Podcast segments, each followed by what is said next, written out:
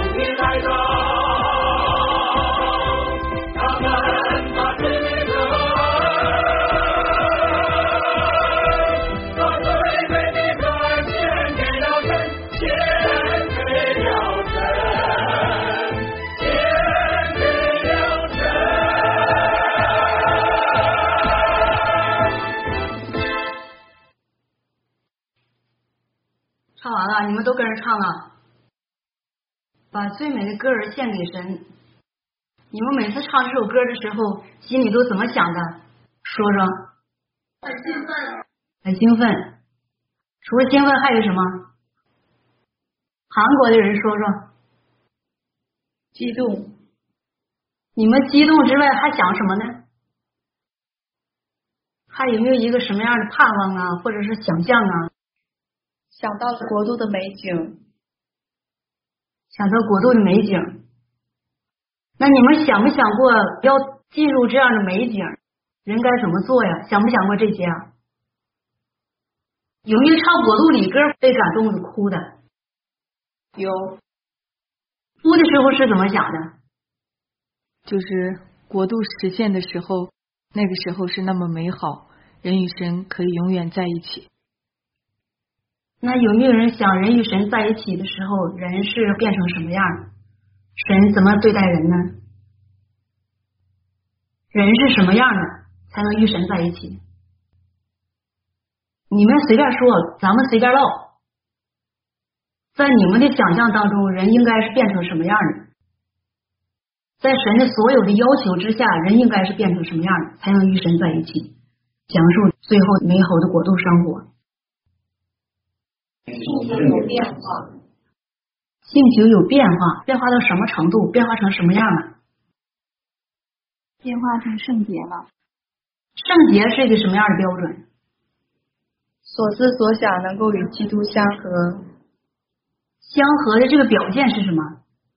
不抵挡神，不背叛神了，能绝对顺服，有敬畏神的心。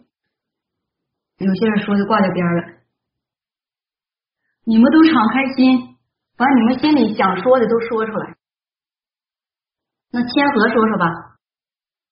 被神成全达到的标准是，人与神能够同心合意了，不再抵挡神了，人能够认识自己，实行真理，认识神，达到爱神了，与神相合了，达到这样的标准就可以了。嗯，台湾的理解来了吗？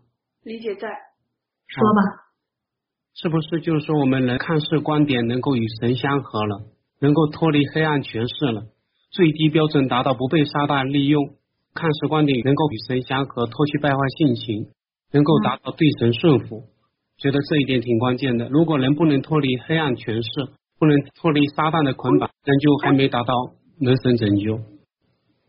还有吗？哦，没了。没了，这个事儿对你们来说是不是很重要啊？是。重要，你们怎么只言片语就讲完了呢？还是说自己觉得就这几条很笼统的讲一讲就好了？洁白在吗？在呢。说说。刚才说到，就是不受黑暗权势的辖制。另外，对各种人事物能有分辨，不被迷惑，达到忠心尽本分，预备足够的善行。说完了。嗯。关于你们所说的这些个内容、这些题目，你们自己具体有没有实行啊？每一个人是不是都有自己的实行标准或者实行的范围？娟姐说说。在国度中与神生活在一起的人，他应该是在追求真理的基础上，能够凡事不受任何人事物的瑕疵的情况下尽本分，忠心尽本分，然后能够脱离黑暗的权势，心能够与神相合，远离恶，心里能够有一个敬畏神的心。听你们大伙儿这么一说呀，你们对自己该遵守的道，心里都有一些内容。自己也有一些认识或者是领会，但是你们所说的这些对你们来说是不是很空洞呢？还是说很实际呢？这就在乎你们平时实行的时候注重的是什么呢？是不是？是是。咱们刚才说这些都是闲话，就是想让你们刚刚做心收一收。但是听你们这么一说呢，看来这些年你们对各方面的真理，不管是论道理上来讲，或者是论真理的内容上来讲，都有一些收获，证明现在的人呢，都挺注重往真理上够。这些真理的方方面面的条条框框，肯定是在一些人心里都已经扎下根了。但是我最担心的是什么呢？就是这些真理的题目，这些理论在你们心里扎下根了，但是实际内容在你们心里头有多少呢？占据多大分量呢？当你们临到事儿、面临试炼、面临选择的时候。这些真理的实际对你们来说能起到多大作用呢？能不能帮助你们渡过难关，从试炼当中走出来，满足神的心意，达到在试炼当中站立住，为神做出响亮的见证呢？这些事儿你们是否关心过呢？我这样问你们，在你们心里头，在你们。每天所思所想的这些事儿里头，什么东西对你们来说是最重要的？你们总没总结过？什么事儿对你们来说是最重要的？有些人说，当然是实行真理了；有些人说，当然是天天看神话了；或者有的人说，当然是天天来到神面前与神祷告了。还有些人说，当然是想着把每天的本分尽好了，或者是说我只想着能够凡事满足神，只想着能够凡事都顺服神，行在神心意上，是这样吗？是不是只有这些内容呢？不是所有，其中个别的，比如说像我，就想每天怎么把本分尽好。光想着把本分尽好，但有没有只想着把本分尽好却没尽好的时候呢？有。那这是啥原因呢？有的人说我光想着顺服神了，结果呢临到事呢还真顺服不了。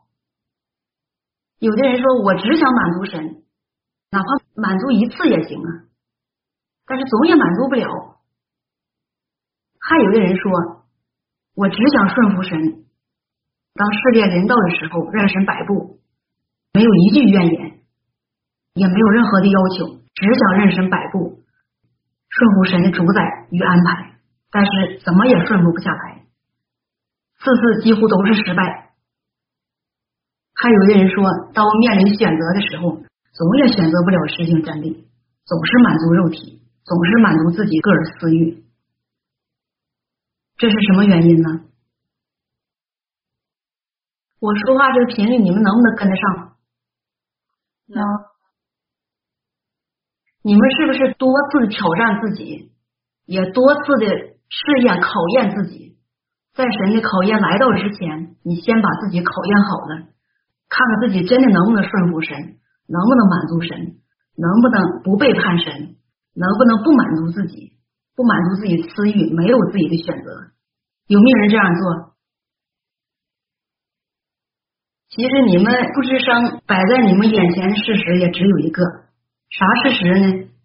每个人在心里头最关心的、最想知道的，也是你们潜意识里头自己也可能没有意识到的。每个人最关心的是结局，最关心的是结局，你的归宿，这个是不是否认不了？是是，我知道有些人在。关于结局这方面，关于神对人类的应许这方面，关于神要把人带入什么样的归宿这方面，这方面的真理，这方面的神话，有些人呢已经研读过好几遍了，也有些人呢翻来覆去找，最后还是没有结果，或者也可能是有一个模棱两可的结果，但是还是定不准到底自己能有什么样的结局，在接受真理交通啊。接受教会生活呀，这个过程当中呢，总是一直在想知道个底儿，自己结局到底是什么，自己到底能不能走到路中，神对人到底是什么样的态度？有些人或者是担心说，我以前做过一些事儿，我以前说过一些话，我以前呢背逆过神，我以前呢做过一些背叛神的事儿，我以前有些事儿没能满足神，伤了神的心，让神对我失望，让神恨我、厌憎我，也可能我这个结局是个未知数啊。可以说，有一大部分的人心里头是忐忑不安的，对自己的结局，没有一个人说我有百分之百的把握，觉得我是生存下来的人。我有百分之百的把握，我能满足神的心意，我是合神心意的人，我是神称许的人。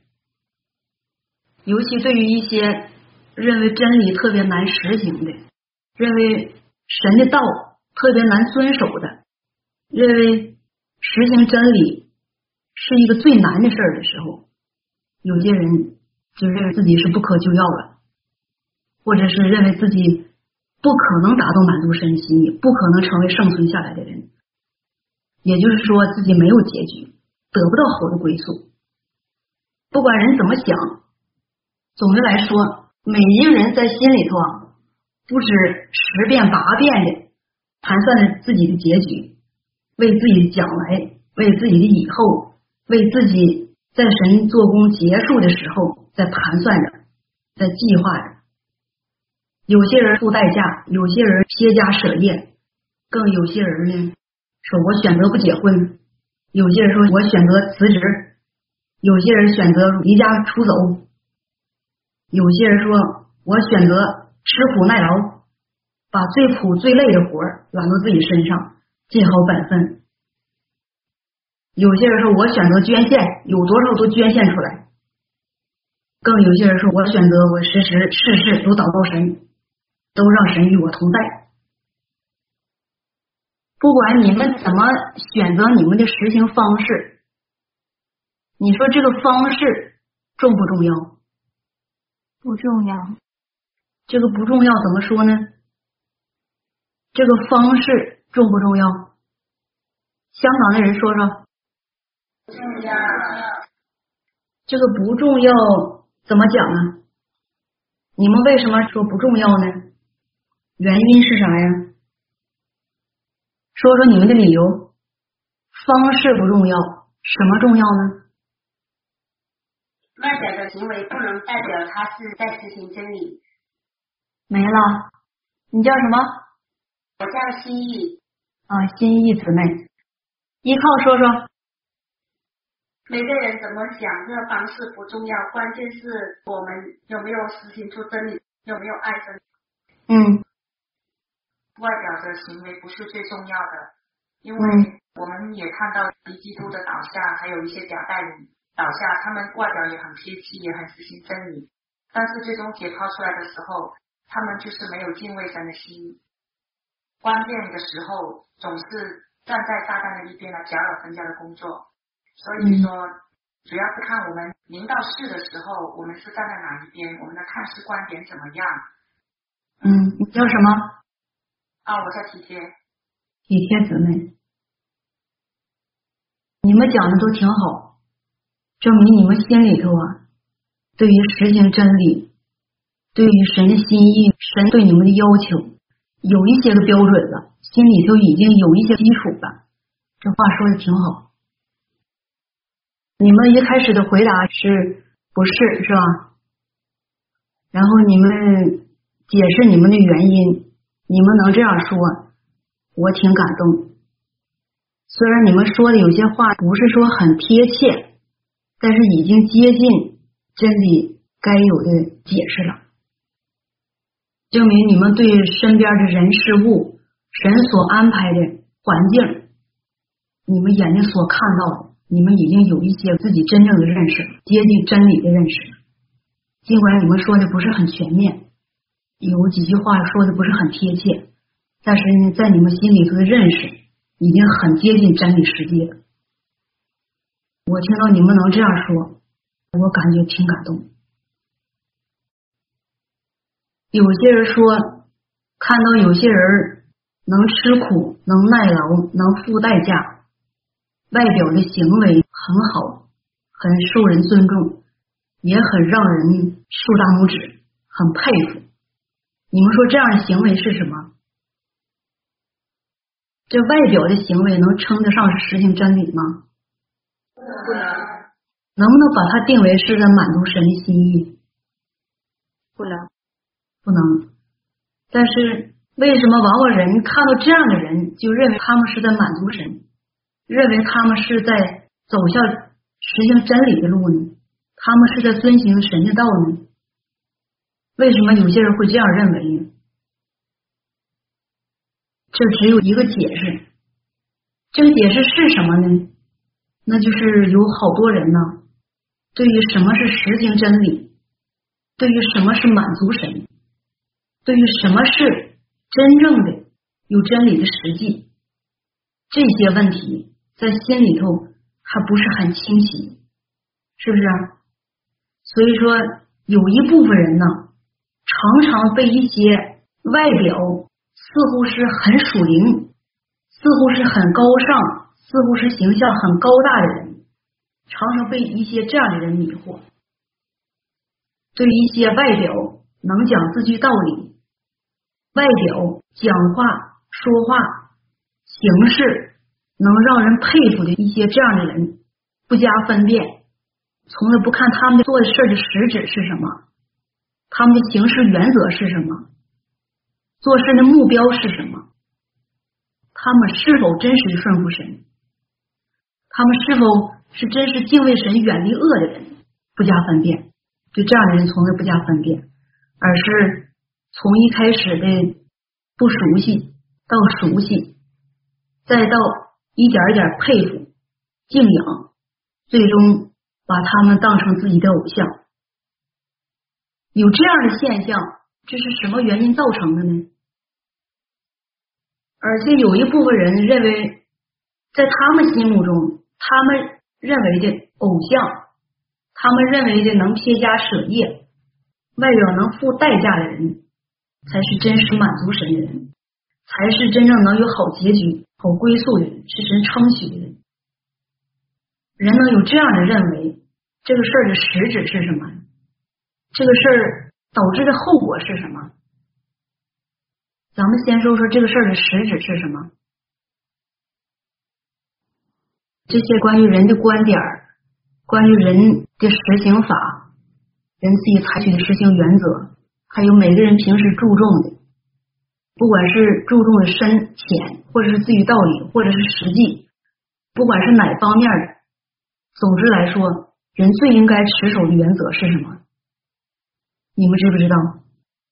最应该知道的是什么？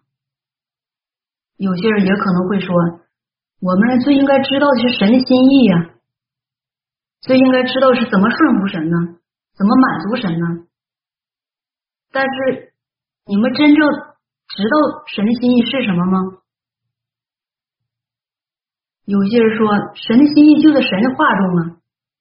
神所说的都是神的心意呀，这话比较笼统，是不是？比较笼统。人有一些愚昧的做法、愚昧的看法，或者是片面的看法或者实行法，这个根源只有一个。今天我告诉你们，这个原因呢，就在于什么呢？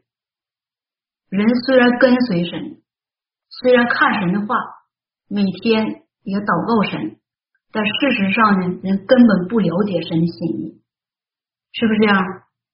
是。如果是人了解神的心，人了解神喜欢什么，神验证什么，神想要得着什么，神气绝的是什么，神喜爱什么样的人，不喜爱什么样的人，神用什么样的要求标准来要求人，用什么样的方式。来成全人。如果人了解了这些，人还能有个人的想法吗？还能去随便崇拜一个人吗？还能把一个普通的人作为自己的偶像吗？还能崇拜人吗？如果了解了神的心意，人对人的看法就接近理性一些了，就理智一些了，不会随便拿着一个败坏的人。当做自己的偶像，也不会在实行真理的道路上自己就持守几个简单的规条或者是原则，是不是这样？是。那咱们把话题拉回来哈。既然说每一个人关心的都是自己的结局，那你们知不知道神是怎么定人结局的？神是用什么样的方式来定规一个人的结局？神又是以什么样的标准来定规一个人的结局呢？在人的结局还没有被定之前，神又是怎么坐在人身上，最终定规这一个人的结局呢？这个有没有人知道？我刚才说了，有一部分人在神话里已经研究了好久。看看人的结局到底是什么？人的结局都分为哪些类别？都有哪些个不同的结局？每一个人，看看神话当中对人的结局都是怎么定规的？以什么样的标准？以什么样的方式来定规一个人的结局？有些人也可能研究了好久，但是最终是没有结果的。其实，在神话当中，稍微说那么一点点，不是很多。原因是啥呢？在人结局还未显明之前，神不想把最后的结果告诉给任何人，也不想把人的归宿是什么样的提前告诉给人，因为这样做对人没啥益处，对人没什么益处。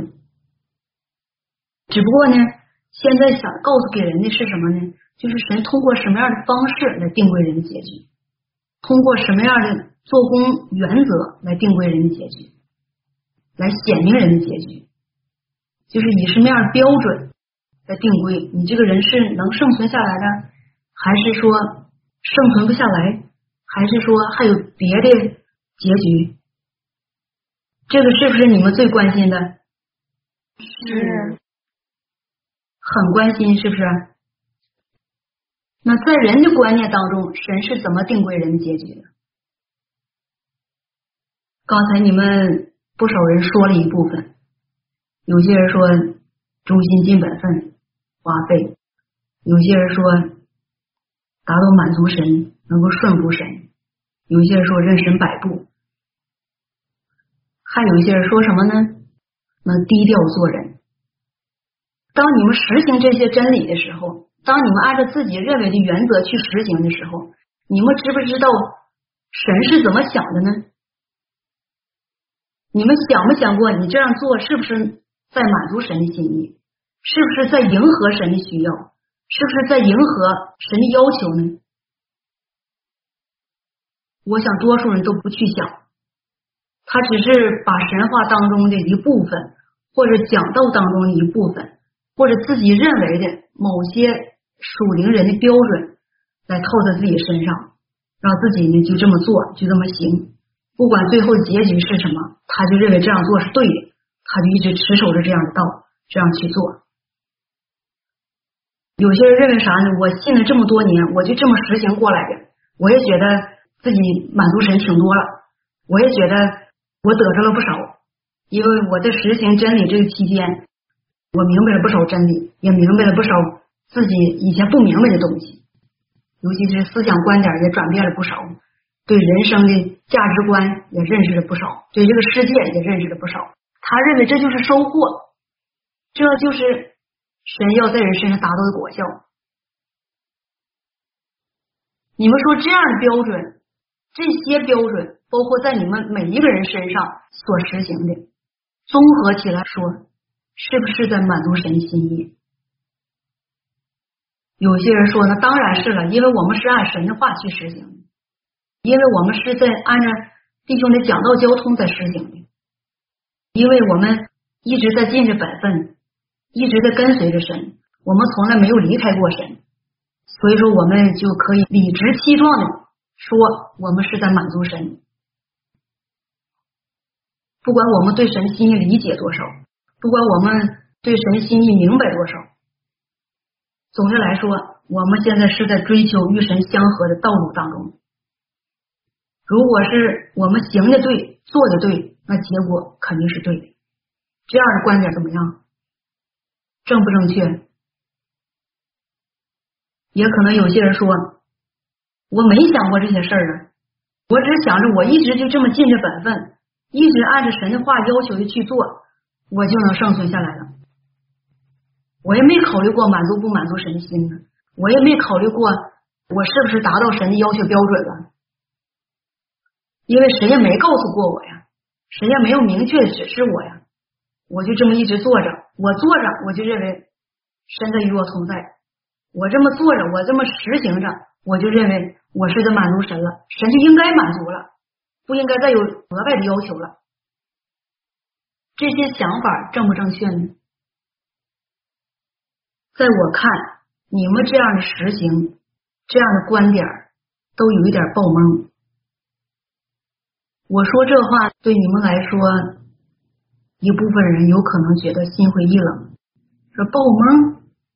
如果爆懵的话，那我们得救的希望，那我们生存下来的希望不就很小了吗？很渺茫了吗？你这么说，不是给我们泼凉水吗？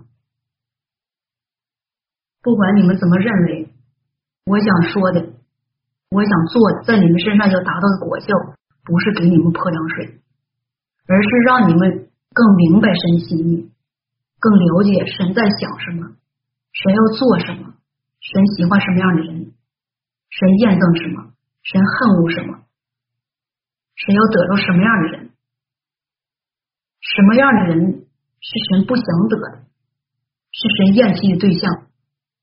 我只想让你们知道这些，让你们心里清清楚楚、明明白白的知道，你们每一个人所做所行，你们每一个人所思所想的，到底离神的要求标准有多远？这些话题是不是很有必要说？是，因为我知道你们信这么久，你们听了这么多的道，你们最缺少的是这些东西。虽然你们把所有的真理都记在了本上，也把一部分很必要的真理，自己认为很重要的东西记在了脑子里，记在了心里，准备到该实行的时候拿出来，用它来满足神，用它来填补你们的不时之需，或者是用它来帮助你们度过你们眼目前的每一个难关，或是让这些东西伴随你们的生活。在我这儿看呢，不管你们怎么做，如果仅仅是在做着，这个不是很重要，这个不是很重要。什么是很重要的呢？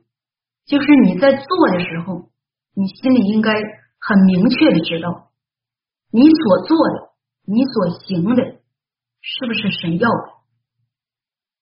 你所做、你所想的，你心里要达到的目标。要达到的果效，是不是满足了神的心意？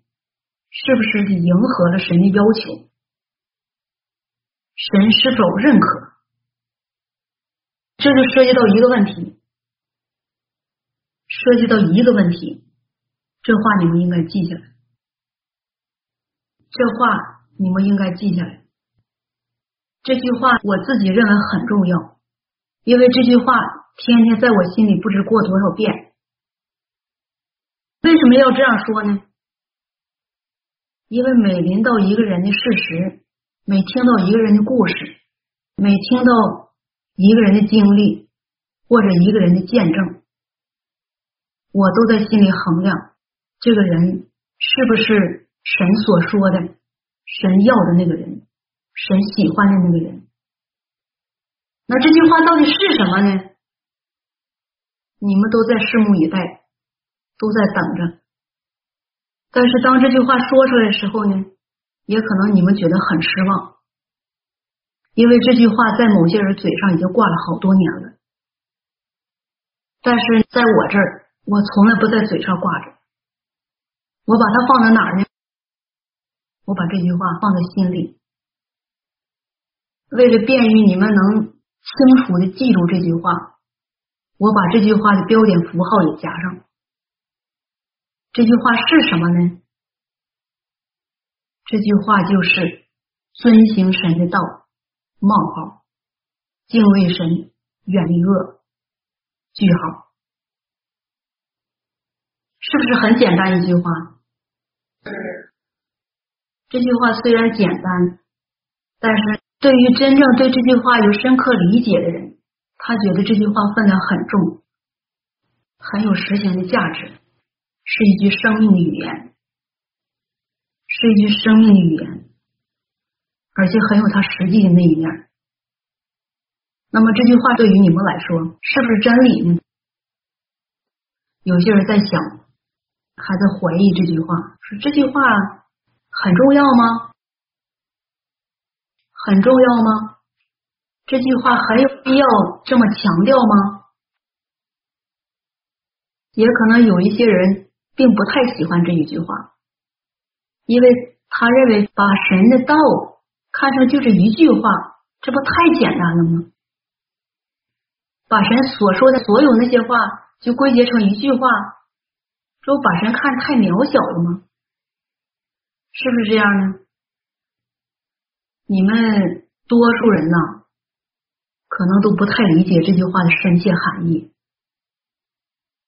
虽然你们记下来了，但是你们并不打算把它放在心里，只是记在本上而已。到闲的时候，你翻出来看一看，揣摩揣摩而已。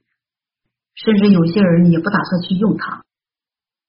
但是我为什么要说这一句话呢？不管你们什么观点，也不管你们会怎么想，我为什么要说这句话呢？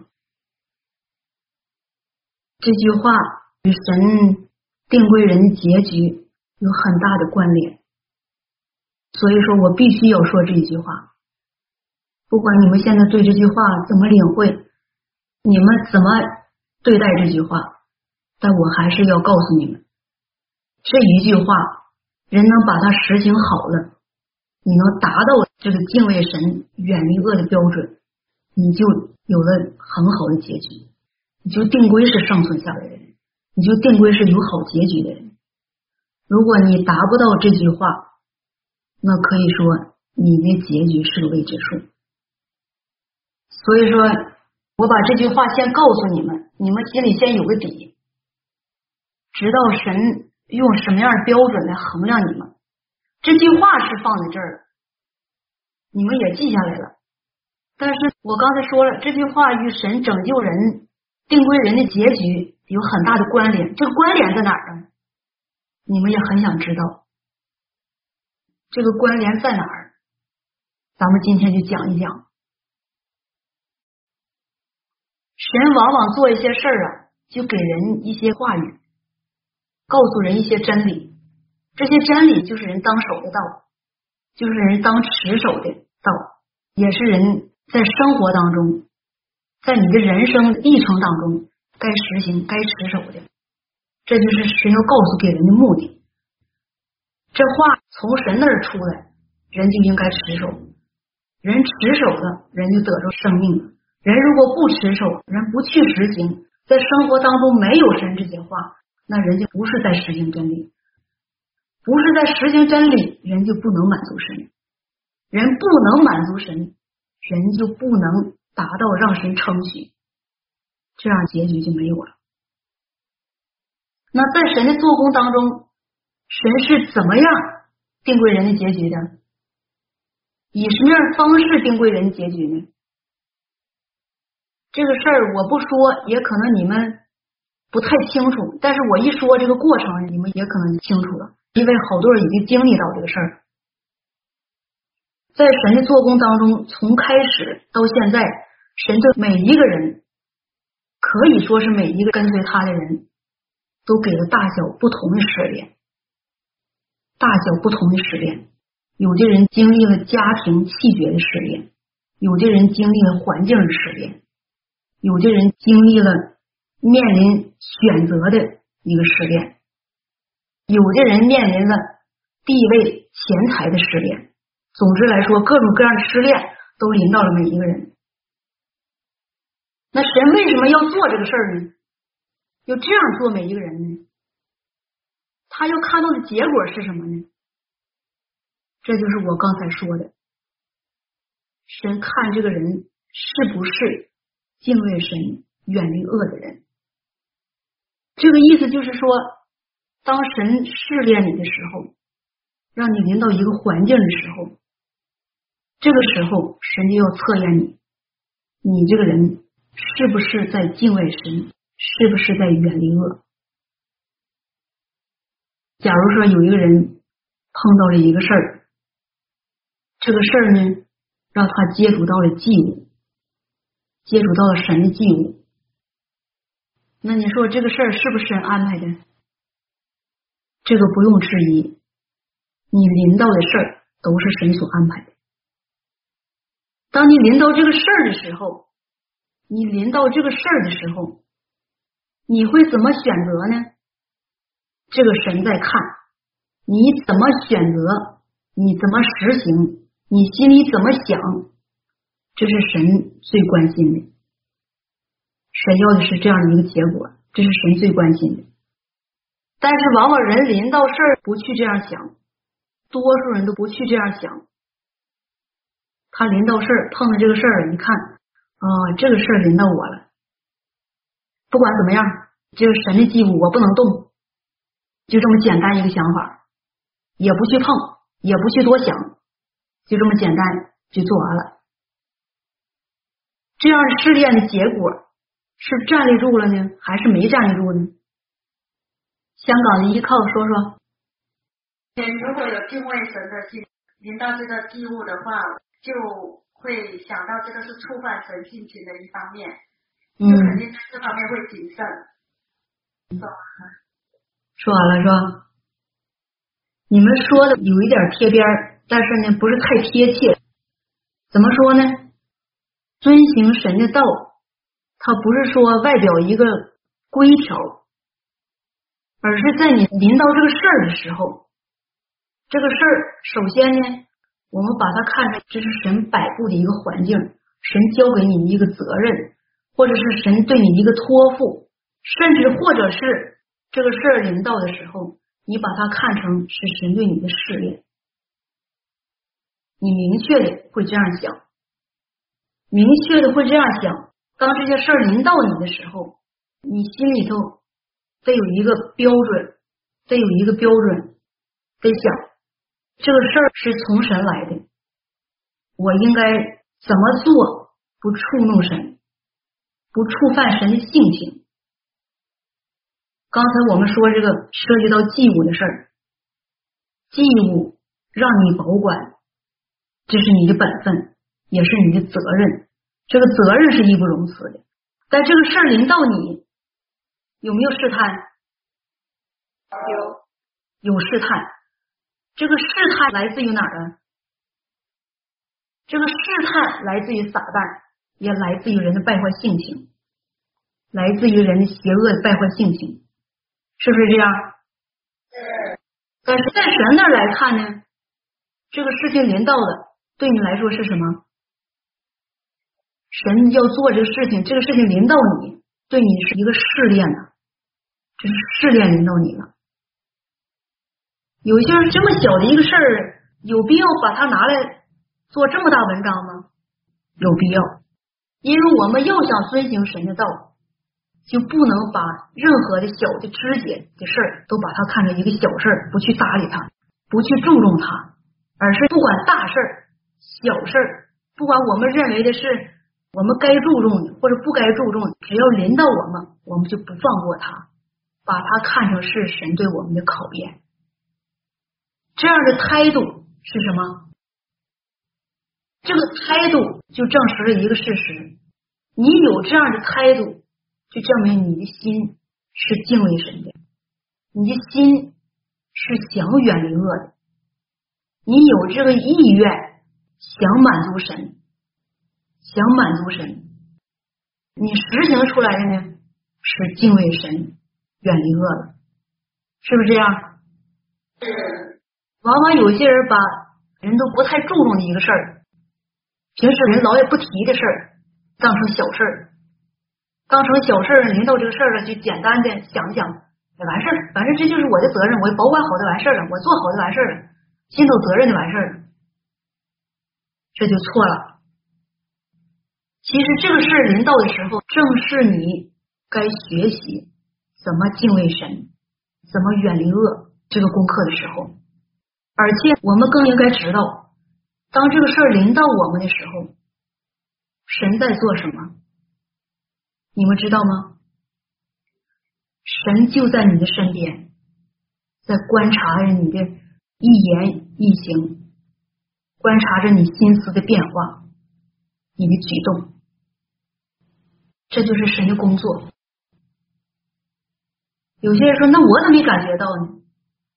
你没感觉到，是你没把敬畏神、远离恶的道当成是最重要的道来持守，所以说你没感觉到，你是个马大哈。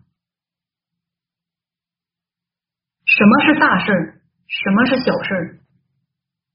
凡是涉及到遵行神的道的事儿，不分大小。这话你们能不能领受？能领受。每天临到我们的事儿，有的事儿在我们看很大，有的事儿在我们看很小。但是往往大事儿，人都把它看成很重要的事儿，认为是从神来的。但是你在大事当中呢，人往往得不到什么启示，也得不到什么开启光照。小事呢，人却都忽略，让它一点点流失了。这样一来呢，我们就失去很多在神面前让神检验我们的机会，让神考验我们的机会。所以说，你一直这样忽略神为你摆布的人事物，神为你摆布的环境。这个意味着什么？这就意味着你每天甚至每时都在背弃神对你的成全，神对你的引领。当神给人摆布一个环境的时候，神就在暗中观察、检查着你的心，检查着你的所思所想，看你怎么想，看你要怎么行。如果你是一个粗人，你是一个在神的道、在神的话、在真理上从来不求真的人，那多次的环境、多次的试炼临到你之后，神在你身上没看见什么成果，神会怎么做呢？这个事儿以后你们可能慢慢会经历到，神会怎么做在这个事儿上？在你临到了多次的试炼之后，你的心没有尊神为大，也没有把神给你摆布的环境当做一回事儿，当做神的试炼、神的考验，而是让他一次又一次的溜走了，把神赐给你的这样的机会一次又一次的推开了，这是不是人极大的悖逆啊？是，那神会伤心吗？对，神不会伤心。你们又震惊了，是不是？说以前不说神老伤心吗？神不会伤心。什么时候神会伤心呢？总之，在这个事情上，神不会伤心。那神对人的态度是什么呢？当人推开神对人的试炼，神给人的考验，推开这些东西的时候，神对人的态度只有一个，这个态度是什么呢？那就是神从心里厌弃这样的人。这个厌弃有两层意思，在我这儿我怎么解释它呢？一个厌弃的厌。那是相当厌憎、恨恶。弃是什么意思呢？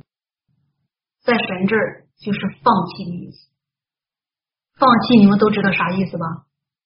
知道，知道是吧？就是在神对待人做这些事儿的态度上，神最终的反应，他的态度是对人极度的厌弃、反感。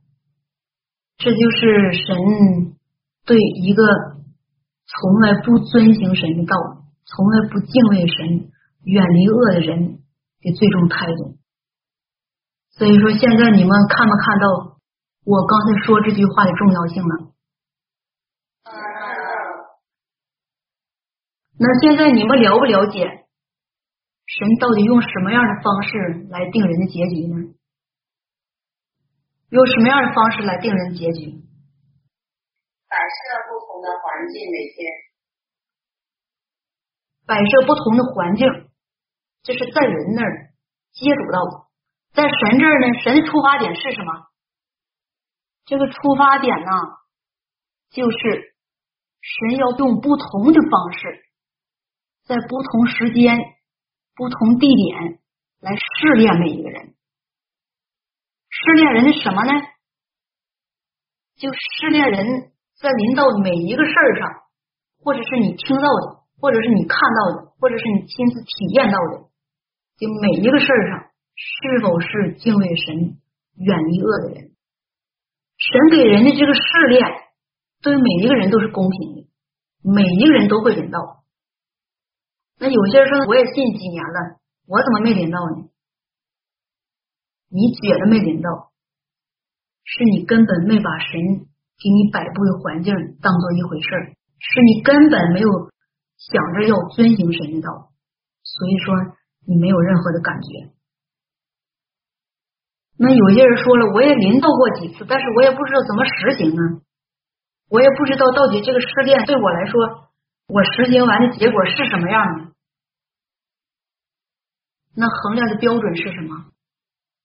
就是我刚才说的那句话：你所做的，你所表现出来的，是不是敬畏神、远离恶？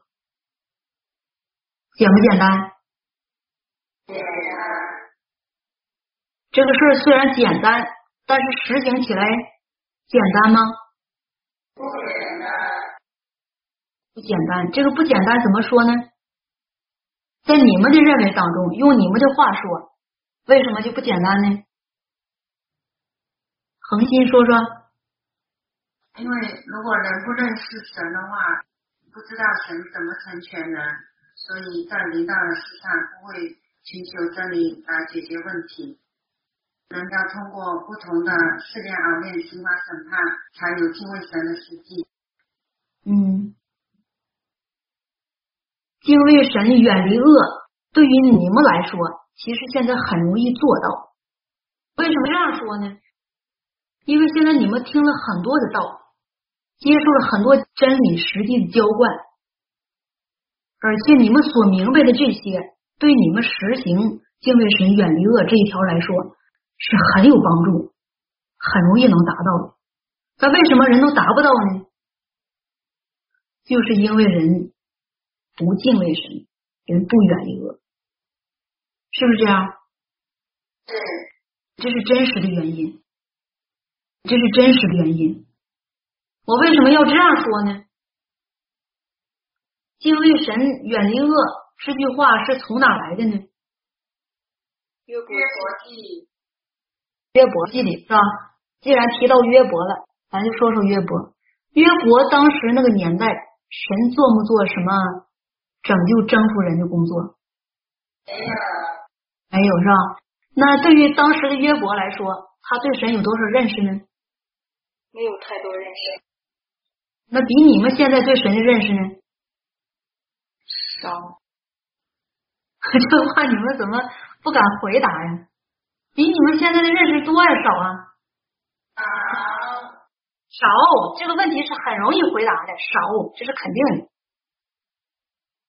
你们现在与神面对面，与神话面对面，你们对神的认识比约伯多多了。我为什么要提这个事儿呢？为什么要这样说呢？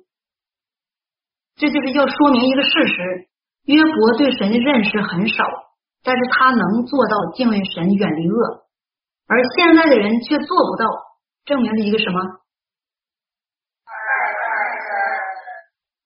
败坏太深了，这是个表面现象。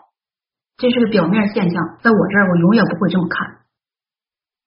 你们往往就会把一些平时常说的这些道理啊、字句就挂在嘴边败坏神、背逆神、对神没有忠心、不顺服、皮皮塌塌，往往老把这些个口头禅挂在嘴边，解释每一个实质性的问题，这是一个错误，这是一个错误，不是问题的实质与真相。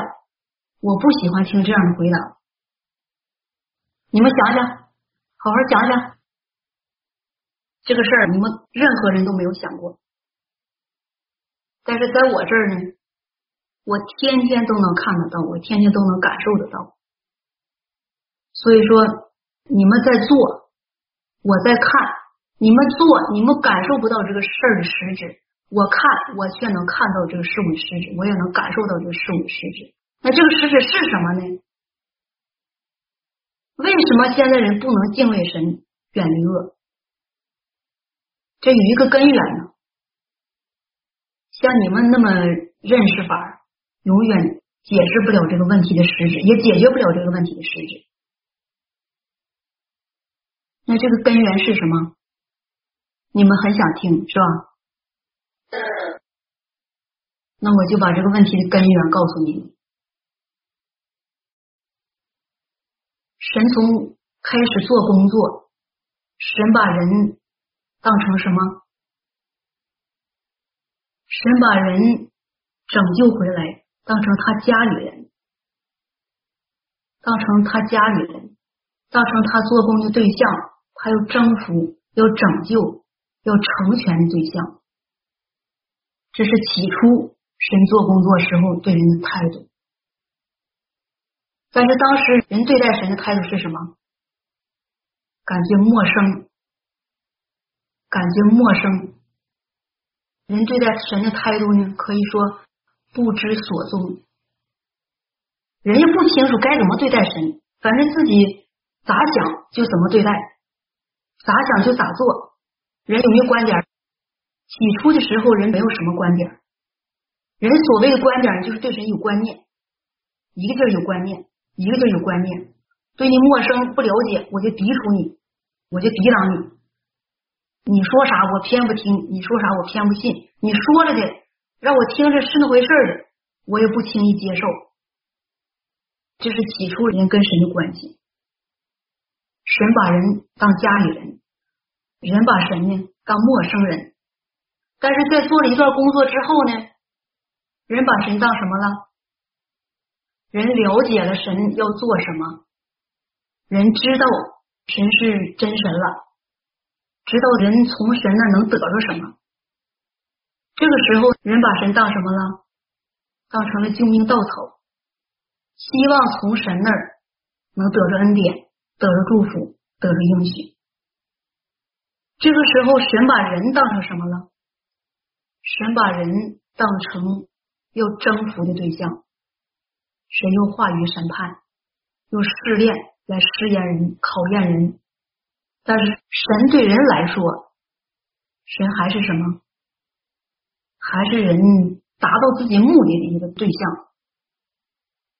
因为人看到神发表真理，神能做征服、拯救的工作，完了人呢有机会从神这儿得着。自己想要的归宿，想要的东西，然后人就有那么一丁点儿的甘心，愿意跟随这位神。但是越到后来呢，人对神可以说是有一些外表的道理上的认识，可以说是对神越来越熟悉，对神所说的话、所讲的道理，他所发表的真理，他做的工作，人越来越熟悉。感觉神所做的工作就这些了。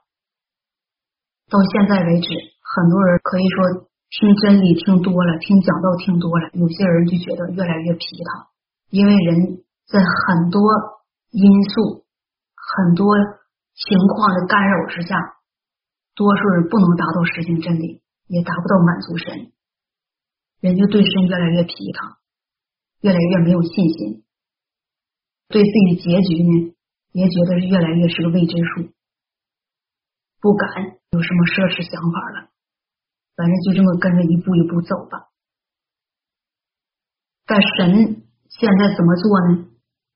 对待人态度现在是什么呢？神就想把这些真理，把他的道灌输给人之后，在用各种的方式来试炼人，摆设各种的环境。来试炼人，试炼人，看看这些话语，神的这些真理，神所做的工作，在人身上达没达到让人能够敬畏神、远离恶，这是神要的结果。但是在我眼睛里头看到的多数人呢，只是把神的话当成道理，当成字句，当成规条来守，在行事或者是在说话，在临到试炼的时候，并没有把神道当成自己该守的道来那么守，尤其是临到一些个重大的试炼的时候，我并没有看到任何人的观点。是在想，我应该敬畏神，远离恶。现在神对人态度是什么？可以说，对待人的态度是极度的反感、厌憎。因为在神试炼人数次、多次乃至上百次之后，人没有任何明确的态度，表明自己决心，我是要敬畏神，远离恶的。没有这样的决心，也没有这样的表现，所以说神对人的态度很明确，不再是以往的对人怜悯，施以宽容，施以包容与忍耐，而是对人极度的失望。这个失望取决于谁？这样的态度取决于谁？取决于每一个跟随神的人，在这么多年做工中。神对人是提出不少要求，给人摆设了很多环境，但是无论人怎么对待神，无论人对神的态度是什么，一直到现在，我总结出一句话，那就是刚才咱们所说的：为什么人不能遵行神的道，敬畏神，远离恶？这句话是什么呢？神把人当成是神要拯救的对象，神做工作的对象，而人把神当成了仇敌，当成了对立面。所以说，现在你看清楚了，人的态度是什么，神的态度是什么，这个是很明确。无论你们听了多少道之后，你们自己总结出来的东西。是要忠心于神，还是说要顺服神，还是寻找与神相合之道，还是有的人说要为神花费一生，要为神活着？无论你们自己总结的是哪方面的东西，在我这儿看到的是什么呢？你们所做的这些，并不是在有意识的在遵行神道，敬畏神，远离恶。而是被迫的为了某些目的，自己找了一种方式去勉强的实行一些真理罢了，守一些规条罢了。我今天说的这个话题有点沉重，但是呢，不管怎么样，我还是希望你们在以下的经历当中，在以下的光阴中，能够做到我刚才跟你们所说的，你不要。把神当成空气，用着的时候就觉得它是存在的，用不着的时候觉得它是没有，这就错了。当你这样潜意识的有这样的认识的时候，你已经触怒神了。或者有的人说，我也没把神当成空气，我时时在祷告神呢，我时时在满足神呢，我做什么事儿都是在神要求的范围与原则标准上做的。我并没有按照自己的意思去做，是你实行的方式是对的，但是在你临到事儿的时候，你是怎么想？临到事儿的时候，你是怎么实行？有些人祷告的时候觉得神与我同在，神存在；啊，临到事儿的时候，己一出来的时候，就把神当成空气了，神在他那是不存在的。认为他有的时候他才有，认为他没有的时候他就不应该有，自己就凭自己己意去实行了，想咋做就咋做，根本就不寻求神道。人现在处于这样的光景，这样的情形是不是在危险的边缘？有些人说了，不管我是在什么样的危险边缘下，总的来说，我信这么多年了，我相信神不应该撇弃我，神也不忍心撇弃我。还有一些人说了，我在母府的时候就已经信主了，到现在四五十年了，论时间来说，我是最有资历被神拯救的，我是最有资历生存下来。在这四五十年期间，我撇家舍业，舍弃了所有金钱、地位、享受与天伦之乐，好多好吃的东西我没吃到，好多好玩的东西我没玩到，好多好去处我也没去过，甚至遭受了常人不能忍受的痛苦。那神如果是不能因为这个来拯救我，那我就太冤枉了。这样的神我就不能信了。有这样想法的人多不多呢？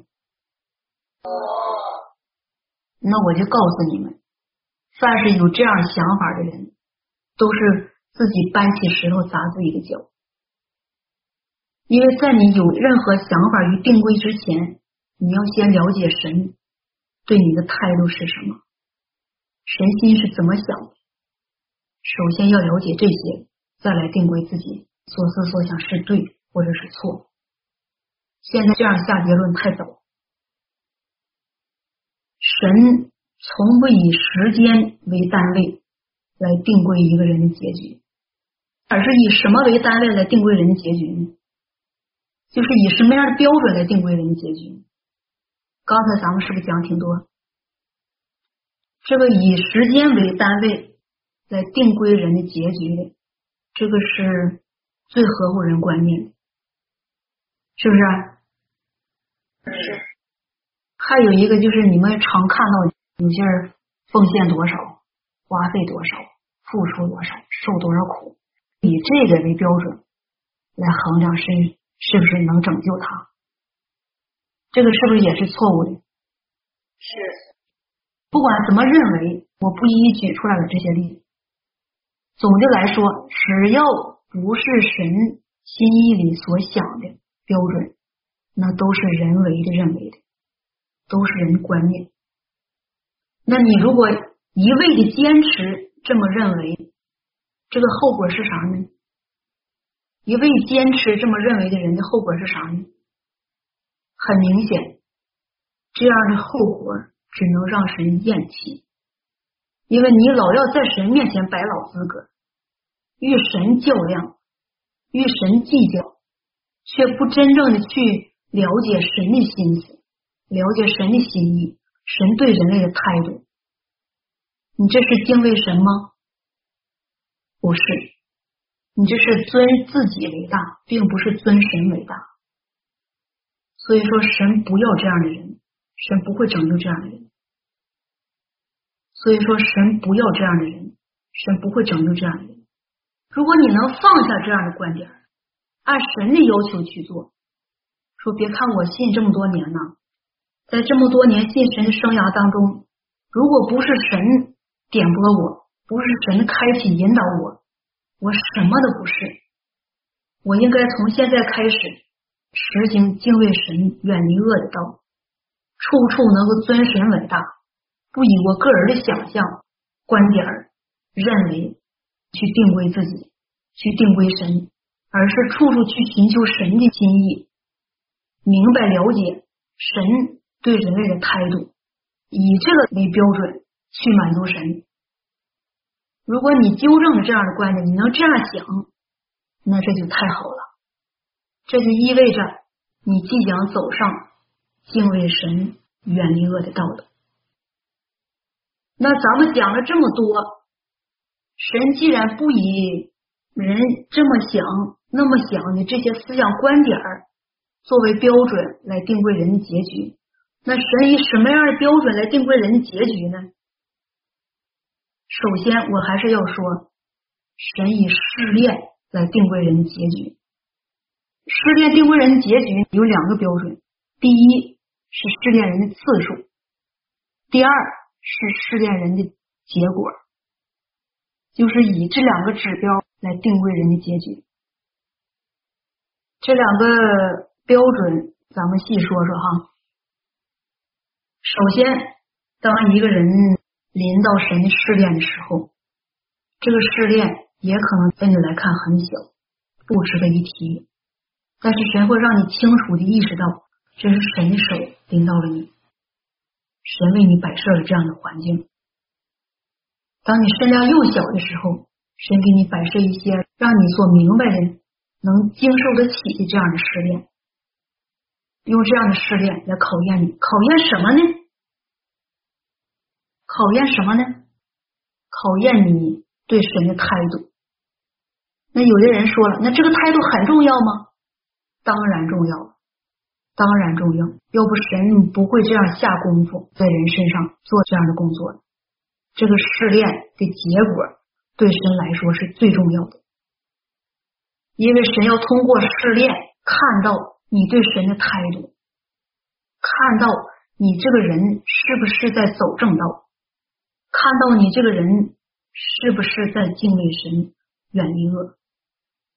不管你当时明白真理多或者是少，神依然要做这样的试炼。当你明白一些真理之后，神还会继续摆设这样的试炼给你。摆设这样试炼临到你之后呢，神还要看你在这个时期你的观点、你的想法与你对神的态度。那有些人说了，神怎么老要看人的态度呢？人家这么实行真理，神不都看着了吗？看人态度干啥呀？这话是糊涂话。神既然做着这个工作，他时时守在人的身边，在观看人的一言一行、一举一动，甚至每一个心思意念。对于人对的东西，神会纪念；对于人的过失或者过犯，乃至于人。的背逆与背叛，神都会一一记下来。在你成长的过程当中，你听的真理越来越多了，你接受的正面的事物、正面的道越来越多了，正面的信息与真理的实际越来越多了。这个时候，神还会摆设更重的试炼给你。这个时候，神要的不是一个人的自居道义了。而是他真真正正对神的敬畏，这个时候神也需要你的观点。当然，这个时候的观点需要更深的、更实际。每一次的试炼临到你的时候，都需要你有一个明确的态度、明确的观点。当然，这个观点呢，神对你的要求，这个标准呢，是随着你这个身量逐步的拔高。神对你要求这个标准呢，也是逐步的拔高。当你幼小的时候，神给你一个很低的标准；当你身上稍微大一些的时候，神给你一个稍微高一点的标准。但是当你明白了所有的真理之后，神会怎么样做呢？会给你临到更大的试炼。在更大的试炼当中，神要得着的，神要看到的，是你对神。更深的认识与真实的敬畏，这个时候神对你的要求会比你身上幼小的时候更高，会更苛刻。可以说对人来说是苛刻，其实对神来说是很正当的。在神试炼人的这个期间呢，神要做成什么样的一个事实呢？神在不断的要求人把心给他。那人说咋给呀？我都尽本分了，我也撇家舍业了，我也有花费了，我咋给神心呢？这给的方式是什么呀？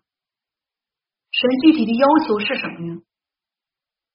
这个要求很简单，其实，在不同阶段的试炼当中，有些人已经给神了，但是有些人呢，从未给过。在神试炼你的时候啊，神看你的心是向着神。还是向着肉体，还是向着撒旦？在神试炼你的时候，你是站在神的对立面，还是站在与神相合的道路上？你的心是不是在神一边的？神要看这个。尽管当你幼小的时候，当你临到试炼的时候，你的信心也很小，但是在神的试炼当中，你摇摇摆摆，也能真心实意祷告神，把心献给神，把自己认为最好的东西都献给神了，这就是已经把心给神。但是当你身量逐步长大，你听得到越来越多。你明白的真理也越来越多的时候，神对你的要求标准可就不是这个了，那是比这又高的东西。当人的心能够逐步给神的时候，人的心就在逐渐的靠近神，在靠近神。当人真实能靠近神的时候，人会越来越有敬畏神心。神要的就是这个心。这个你们能不能听明白啊？那。有没有够不上的地方？没有。但是呢，在神试炼一个人的时候，神给了他多次的试炼，在这个试炼期间，神没有看到他的心，也没有看到他任何的态度，就是说看不到他敬畏神的那一面。也看不到他远离恶的态度与决心，这样在多次试炼之后，神对这个人的忍耐就撤了，就说不再宽容这个人，也不再去试炼这个人，也不再做工作在这个人身上。那这个人的结局意味着什么？他的结局意味着就是没有结局，没有结局，也可能他没做什么恶。也可能没做什么打岔搅扰的工作，也可能没有公开抵挡神，但是他对神总没有态度，在观点上，在态度上，在神那儿看不到任何他的心是明确的，是向着神的，是明确的在追求能够敬畏神、远离恶的。那对于这样的人。神就不再忍耐，也不再付任何代价，也不再施怜悯，也不再做任何的工作在这样的人身上。这样的人信神的生涯就已经告终了。所以说，在一部分人身上，我从来没有看到过他有圣灵的开启光照。这个怎么看出来的呢？就是这个人呐，信神这么多年。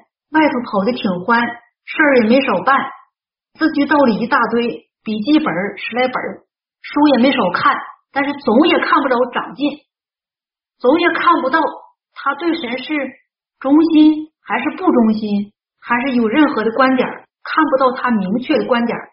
就说你在这个人身上看不到他的心，他的心总是包着的，对神是封闭的。他的心是封闭的，那在神那儿就没有看到过他真实的心，也没有真实的看到他这个人对神是否是敬畏，是否是真实遵行神道的人。所以到现在为止，神没有得着这样人心。那神到现在都没得着这样人的心，以后还能得着吗？不能，不能了。这话很干脆，很准确，不能了。神对于得不着的东西，还去强求吗？不能强求了。所以说，神现在对这类人的态度是什么？厌弃，不搭理，不搭理了。对这样人不搭理了，厌弃了。你这话你们记挺快啊，挺准确。看来你们听得很明白啊。对这样人不搭理了。有一些人在神对他起初的试炼当中，他呢还是幼小无知，也不明白神的心意，也不知道信神是怎么回事儿还很愚昧无知，然后以人为的一些方式去信神，去跟随神。当试炼临到他的时候呢，他没有任何的意识。对这样的人，神给那么一点儿点儿的期限。让他在睡醒的时候明白神的试炼是什么的时候，表明自己的观点。神还是等待这样的人，就是他没有意识，说到底什么是把心给神，到底什么是在试炼当中站得住，还没有意识，就是这样人还迷糊着。对这样的人，神暂时给一点期限。但是对于那些有点观点，但是还左右摇摆的人，还左右摇摆的人，就说还想把心给神，还行了一些某些方面的真理，但是有好多人其实自己也达不到，也不想去够，想放弃的这样的人，神对他的态度是什么？对这样人呢，就是有那么一点点期待。就看人的态度，如果人不是积极往上够，那神会怎么做呢？神就放弃了，因为在神放弃你之前，你已经放弃自己，那你就不能怪神放弃你，是吧？这个公不公平？公平。还有一类人是最惨的，是最惨的，是我最不想提的这一类人。这类人是哪类人呢？他们惨也不是说因为神惩罚他了，或者神对他要求苛刻而有了惨的结局，不是这样，而是因为他们自己造成的。就是人说脚上泡自己走的，他自己不走正道，提前把自己的结局显明了，现在混得很惨。这样的人在神眼中，神最厌重的对象。我用一句人的语言说，这样人是最惨的。哪类人呢？有一部分人在跟随神的做工当中，起初很热心，付了很多代价，对神的做工的前景有很好的看法，或者是对自己的未来也充满了想象，感觉神能把人做成，带给人美好的归宿，对神是特别有信心。总之，不管一开始是怎么信的，怎么个观点吧，但是在神做工期间逃了，逃了，这个逃了是啥呢？就是也没打招呼，也没吱声，就不告而别了。这类人是哪一部分人呢？就是虽然嘴上说信神，但是信息就没影了。有的人跑世界上去了。有的人做生意去了，有的人过日子去了，有的人去发大财去了，有的人找着对象跑了。对于这类人，有一部分人现在要回来，说在世界上飘荡多少年，受了好多的苦，觉得离不开神，觉得世界上太痛苦，还想回来，回到神家找安慰，回到神家找温暖，回到神家继续信神。好得着美好的归宿，能蒙拯救，因为神的大爱是无限无量的，神的大恩呢也是无限无量的，比天高，比地厚。不管怎么样，神应该忍耐他的过去，宽容他的过去，而且口口声声说回来要尽本分，甚至有些人施舍给教会一些东西，或者是别的什么，想利用这种方式再次回到神家。你们说，对于这样的人，在你们眼中，神应该怎么定规这样人的结局？日本人说说，原来以为神还会接纳这样的人，听完刚才的交通以后，觉得可能不会再接纳。你是说可能是吧？嗯。日本的珍惜说说，不可能，不可能。你说说你的理由。是我的孙子父子，才来到神的面前，并不是真心实意的来，知道神的工作已经到最后的时间，愿意回来的福。你是说他不真心实意，所以说神不能接纳他，是吧？是。有神的观点说是有可能不能接纳他，是吧？嗯，这是你的观点。哎，美国人有没有观点？美国这边弟兄姊妹，说说你们的想法。李智，说说。我的感受是，这种人他是投机分子，他不是真心来信神的。他不是来信神的，他是投机分子。这话说的也挺好，投机分子，对，投机分子这种人谁都恨我。他逢水落是吧？当然得恨我。离吉呢？这还要看人的实质，还不是以外在的未来不未来就确定他是否是投机，还是看他的实质吧。那你说这种人应该不应该接纳呀？神话上神说对背叛他的人，神是验真的。神验真是神的想法，就是神的心思是这样态度，但是对这样的人，神接不接纳了呢？还会不会宽容了呢？神的实质对人是爱呀，是怜悯呐。我不确定，可能也有，就是说神对背叛他的人是绝对的恨恶，但是确实神话里面有说，对什么样的人是能接纳的？如果他是真心信神的，还是有机会的吧。嗯，韩国的弟兄姊妹有没有什么观点啊？神不会再接纳他了，因为现在神做工即将结束，是定归人结局的时候。这个时候人要是回来的话，他那个心态带着投机，不是说真正为了追求真理，或者是看到灾难降下呀，或者是外界什么因素，他才要回来的。如果他真是有追求真理的心的话，那个时候临到试炼的时候，他就不会中途跑掉了。嗯。幸运在不在？在，你说说。不会接纳过来，给他们其实是给了机会的，是他对神的态度一直都是置之不理。这些人不管你是什么存心，想真的懊悔了，或者是怎么样，但神的做工快要结束了，不会再去接纳，因为已经给了很多机会。呃，神给不同的时间、不同的时期、不同的地点会给人试炼，然后每一次要看人的态度。但他的态度已经表明了，他是要离开神，所以现在再要回来，不会接纳的。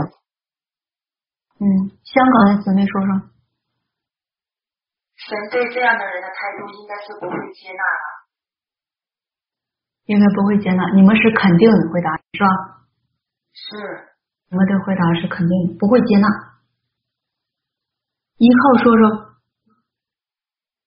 我也认同神不会接纳这样的人，因为如果一个人他看见了真道，他经历了神的做工这么长一段时间，他还能重返世界，就说虽然神的实质是怜悯是爱，是要看对于哪一类人。如果他是抱着这样的一个心态来到神面前，想找个安慰，找一个寄托的话，那这样的人他根本就不是一个真心信神的人。神对这样的人，他的怜悯就仅止于此。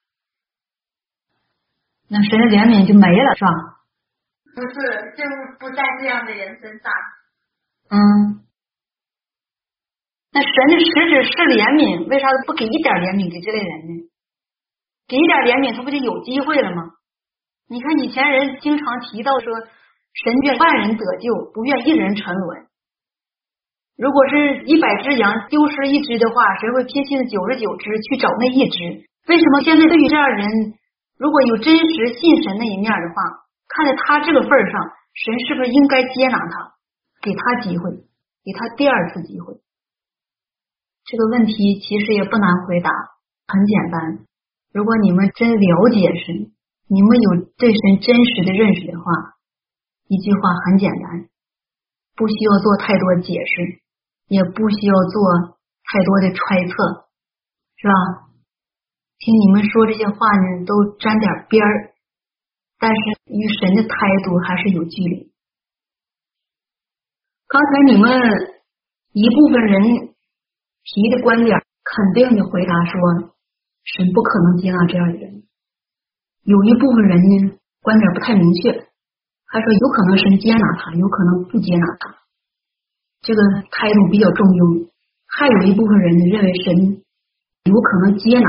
就是这个态度比较不太明确，肯定的这一部分人认为神工作做到现在，神应该对人来点狠了。这种情况下不要他，是不是？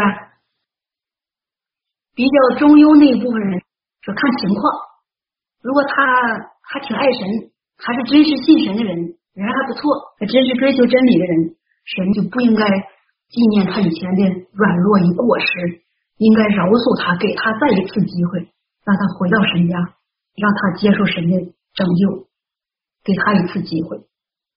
如果再不行的话，他再走，神再不要，也不算冤枉他。还有一部分人认为说，神也可能接纳他。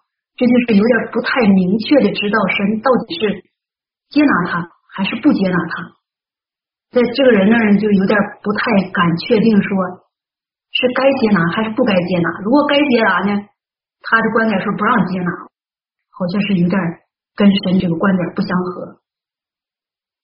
如果不接纳他，万一人说神有宽容，神有爱，对人有无限期的爱，说不定神还给他一次机会。不管怎么样，总的来说，你们都是有观点的。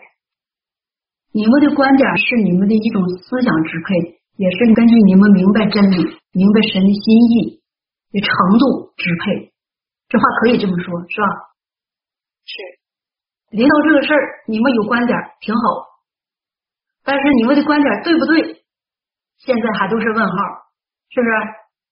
是。你们是不是都有一点担心呢？怎么样是对的呢？那我也看不清楚，不知道神咋想的。我又不是神肚里的蛔虫，我能知道神怎么想？神又没告诉我。在这之前，神的态度就是爱人呐。按照神以前的态度，神应该接纳。但是神现在态度是什么呢？我也不清楚啊。那我只能说，也可能接纳，也可能不接纳。这个事儿是不是挺可笑的？这还真难住你们了。那这个事儿你们要做不好的话，真有这样的人临到你们教会了，你们该怎么处理？做不好了就能处判神，这是不是挺危险的？是。那我刚才提出这个事儿，为什么都要问问你们呢？我想测验你们的观点，我想测验你们到底对神有多少认识。你们到底对神的心有多少了解？到底对神的态度了解多少？答案是啥？答案就是你们所说的，你们的观点，一部分人很守旧，一部分人说的就是揣测出来。什么叫揣测呢？就是琢磨不透神到底怎么想，猜吧。我猜神应该是这样想，但其实心里想，我又不知道啊，我上哪能知道？不知道，就说出这么个观点吧。事实上证明了什么？人在跟随神的同时，人很少注重神的心意，很少注重神的心思，神对人类的态度，人不了解神心。所以说，问你一个事儿的时候，一旦这个事儿涉及到神心意，一旦这个事儿涉及到神的性情，你们就懵，你们就在心里打鼓，不是猜就是赌，这叫什么态度？这就证明了一个事实：多数人信神，把神当成空气。为啥这样说呢？因为你们临到事儿的时候，你们不知道神的心意。为什么不知道呢？不是现在不知道，就是从始到终都不知道这个事儿神的态度是什么。你不知道，你揣摩过吗？你寻求过吗？你交通过吗？没有，这些事儿你都没有交通过，没有寻求过，这就证实了一个事实。你信神跟神没关系，你信神只揣摩自己的意思，只揣摩带领的意思，只揣摩神话外表的字句与表面的道理的意思，根本没有真正的去了解、去寻求神的心意，是不是这样？是，这个事儿很可怕，因为这么多年。我看到很多人信神，他把神信成什么？一部分人把神信成空气。就是神有没有啊？不知道，感觉不到，意识不到，更谈不上清楚的看见与认识。一部分人把神信成人，就是他认为自己做不到的事儿，神都做不到；他认为自己怎么想的事儿，神就应该怎么想。把神信成人，还有一部分人把神信成木偶。把神信成木偶这一部分人，他们认为神没有喜怒哀乐，就是一尊泥像。临到什么事儿没有态度，没有观点，没有想法，任人摆布，人想怎么信就怎么信。让他高大他就高大，让他渺小他就渺小，让他失怜悯他就得失怜悯。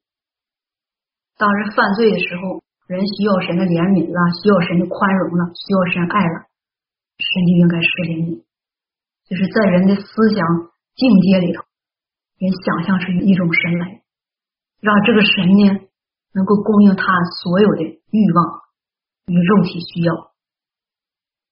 无论何时何地，无论他做错什么事，他都这样想象神来，这样信神，来这样对待神，甚至还有的人。在触怒了神的性情之后，还认为啥呢？神能拯救我，因为神的爱是无限无量的，因为神的性情是公义的。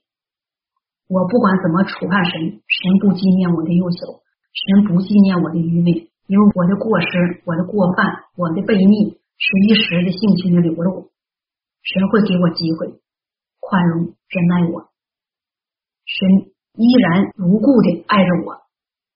所以说，我蒙拯救的希望还是很大的。不管人是哪种信法，在神那儿看都是持否定态度。因为你在信神期间，你把神话语的那本书也可能当成了至宝，天天读，天天看，但是把真正的神却置在一边，把神当成空气。好一点的人还能当你一个人。有的人根本就是把神当成木偶。为什么我这样说呢？因为在我眼睛里看到的你们，无论临到事儿，还是遇到什么环境，还是在你潜意识里头存在的东西，你里头生出来的东西，从来与神无关，与神无关。你只知道自己在想什么，自己的观点是什么。自己怎么想，完了用自己的想法，用自己的观点强加在神的头上，套在神的头上，完了就把自己的观点当成神的观点了，当成神的态度，当成神心意。这样久而久之，你就不知道神到底是谁了。那你们现在信的这一位神，到底是一位什么样的神呢？你们想没想过，他看到恶人作恶，恨不恨恶？恨恶。他看到愚昧人犯错，他是什么态度呢？哀愁，哀愁。看到偷吃他祭物的人，他是什么态度啊？这个都挺清楚，是吧？看到人追求信神，稀里糊涂，神什么态度？这个不太清楚了，稀里糊涂，这个比较折中是吧？又不是犯罪，又没有触犯神，这个应该不是什么大错，是吧？那你说神啥态度？厌弃，不愿搭理。神轻看这样的人，蔑视这样的人，不愿搭理，心里头是啥态度？就是蔑视这样的。对于触怒他性情、触犯行政的人，神啥态度？极度的厌憎。触怒他性情却不知悔改的人，神是极度的厌憎。光愤怒这仅仅是一个情绪，他有一种心情，会给这个人带来一个结果，就是极度的厌憎。带来的后果是什么呢？就是把这人往那一放啊。先不搭理了，等到秋后一起收拾。言外之意是什么？这样人还有结局了吗？没有，神就没打算给这类人结局。所以说，现在不搭理这样人是不是很正常？是。就这样的人，现在准备什么呢？为自己所做的恶，为自己的行为，准备自己负责任吗？这就是神对这样人的交代。所以我现在明确的告诉这类人，不要抱有任何幻想，不要再存有任何的幻想，说神无限期的宽容人，神无限期的忍耐人的过犯，忍耐人的悖逆，这样人还认为自己有可能能蒙拯救，再没有这样的机会了，没有这样的机会。因为神对这类人的态度是极度的验证，极度的验证，这样人不要抱有任何幻想了。那有的人说，这类人我也见过几个，人家自己祷告还痛哭流泪，还特别受神感动，还特别有神的同在，平时也挺快乐的，看着他好像有神同在，有神的引导。你这话不要乱说呀。神的引导，他触怒了神，神还会引导他吗？他那不一定是什么引导。至于他是啥引导的，我不关心。总之来说，对这样的人就是一个定规，这样的人已经没有结局了。无论你感觉自己祷告，自我感觉是多么良好，你心里对神还有多大的信心，这个都已经不重要了。重要的是，神对这样的人已经厌弃了，而且对这样的人以后怎么处理，这个也不重要。重要的是，现在，现在就是当他触怒神的那一刻，他的结局已经定位了。神的态度就是不拯救这样的人，这样的人留下来受惩罚，这就是神的态度。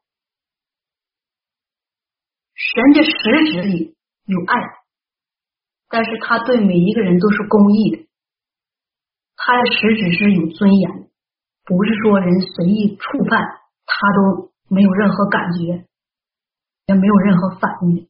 神是活生生的，是真真正正存在的，不是说人想象出来的一个木偶也好，或者是一个什么物体也好，而是实实在在存在的。它既然存在，我们就应当时时刻刻注重他的心意，注重他的态度，注重他的感受，不要拿人想象去定归神，也不要拿人心思里所想的、意愿所达到的去强加给神，让神用人的态度、人的想象去对待人，用人的方式去对待人，那你是在触怒神，你是在。试探神的怒气，你是在挑战神的尊严。对于触怒神性情的人，神的态度就是这样。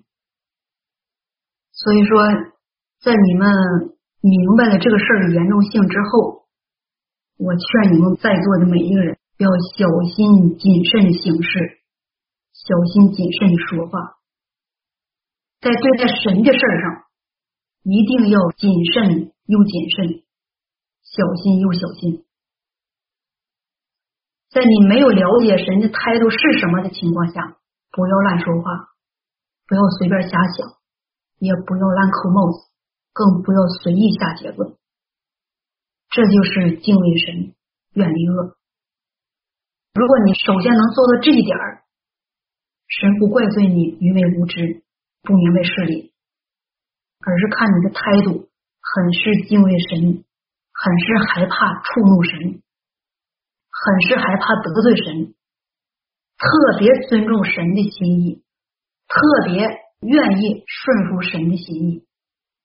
你有这样的态度，神会纪念你，神会宽容你的幼小无知。反之，神会因为你对神。的轻慢态度，随意论断神的态度，随意论断或者随意揣测神的意思、神的心意，因为你这样轻慢的态度，神会给你定罪，给你的行为一个说法。这个说法呢，有可能就涉及到你的结局。所以说我还是再一次强调，在座的每一个人要小心谨慎的对待从神来的一切，不要乱说话，不要乱做事。在你想说什么之前，先想想，我这么做是在敬畏神吗？我这么做会不会触怒神呢？虽然是一句简单的话。但也要很小心、很谨慎的在心里头多多揣摩几次，多多考虑几次。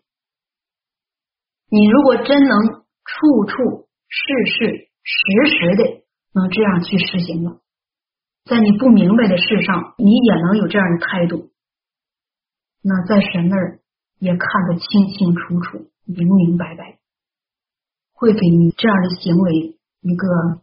准确合适的评价，因为你这样的种种行为，到最后，当神给你最后一次试炼的时候，神会统统把你所有的行为总结出来，定规出一个结局给你看，给你周围的人看，让每一个人心服口服。所以说，我想告诫你们的是，你们的所行，你们的所做，你们心里所想的。决定了你们的命运。还有一个最重要的，就是你们对神的这个态度很重要。这个态度决定了你们最终是走向灭亡，还是走进了神为你预备美好的归宿里。这个态度很重要。神做工二十多年，在这二十多年期间呢？你们心里头可能都稀里糊涂，但在神心里头，他为每一个人都有一笔实实在在真实的记录。每一个人从开始跟随他，一直到听到他所讲的道，明白越来越多的真理，然后尽上本分，在尽本分期间的各种表现，在临到各种环境，在临到各种试炼的时候，人的态度是什么？人对神的态度是什么？人的认真态度，人心里对神是怎么想的？神都有一本账，都有一个记录。这个记录也可能在你们那儿很糊涂，但是在神那儿是清清楚楚，一点都不马虎。因为这个事儿涉及到每一个人结局，涉及到每一个人的结局。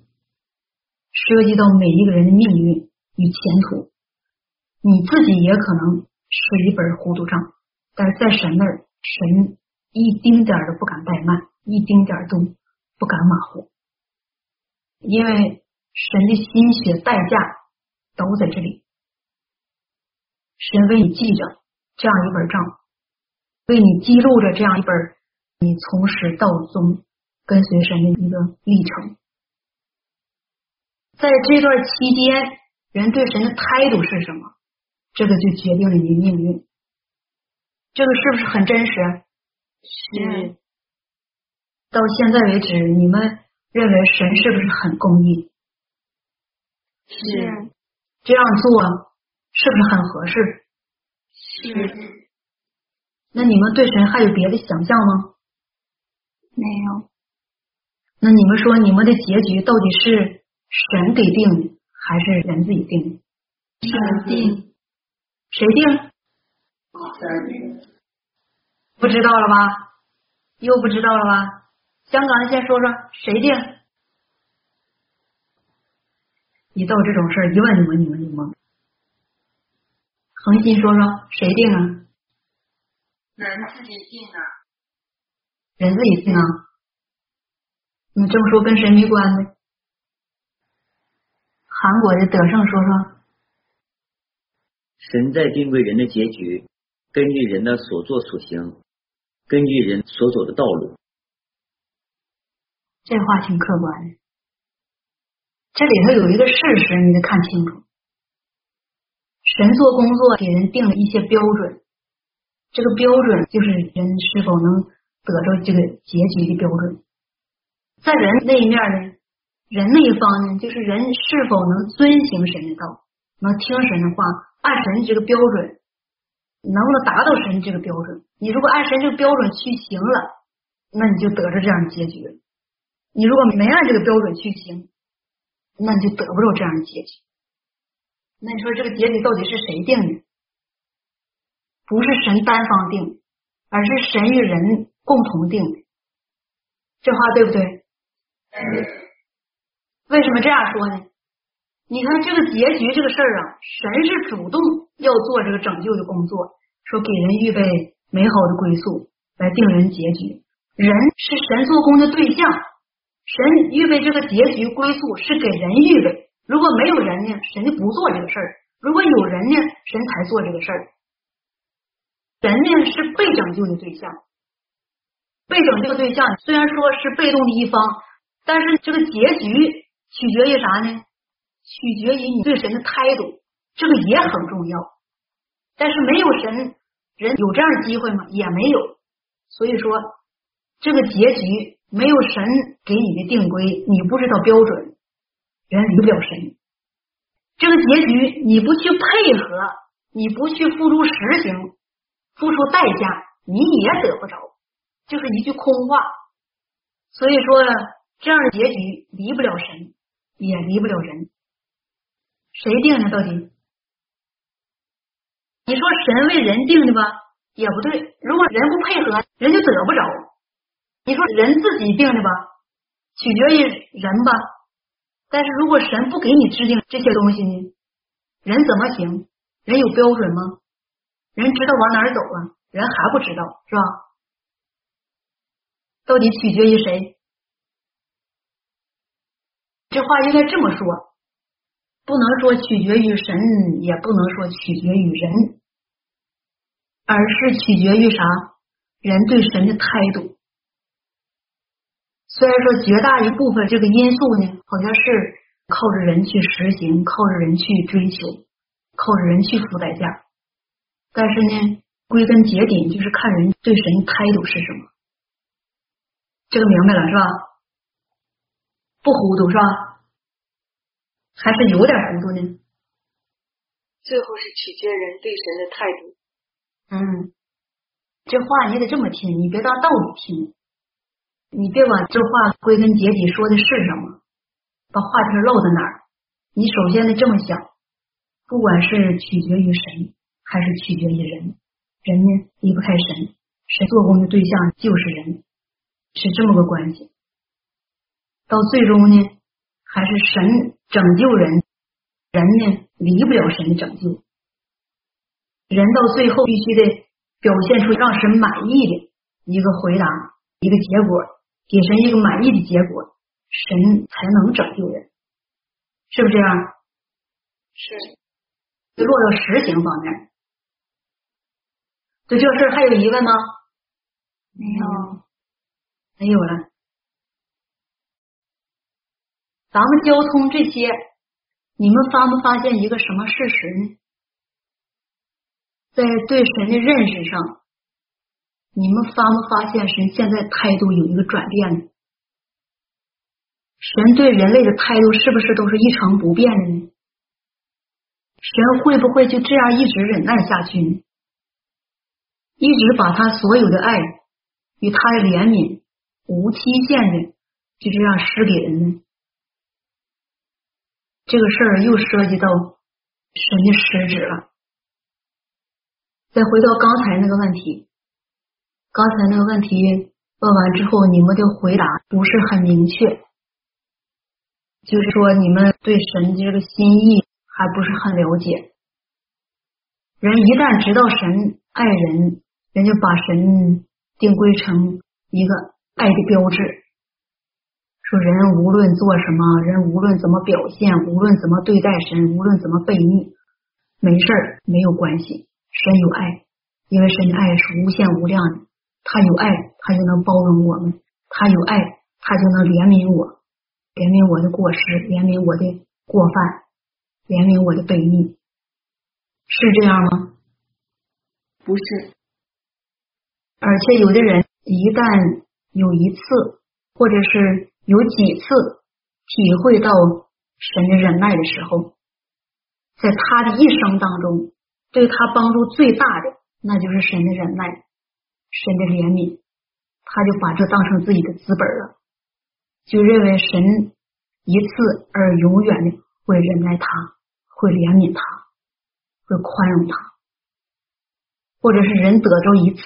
神对他的拯救，或者对他的怜悯，他就又把神定规成一次而永远的会拯救他，无期限、无条件怜悯他、宽容他、爱他，拿他当成自己的生命一样那么对待，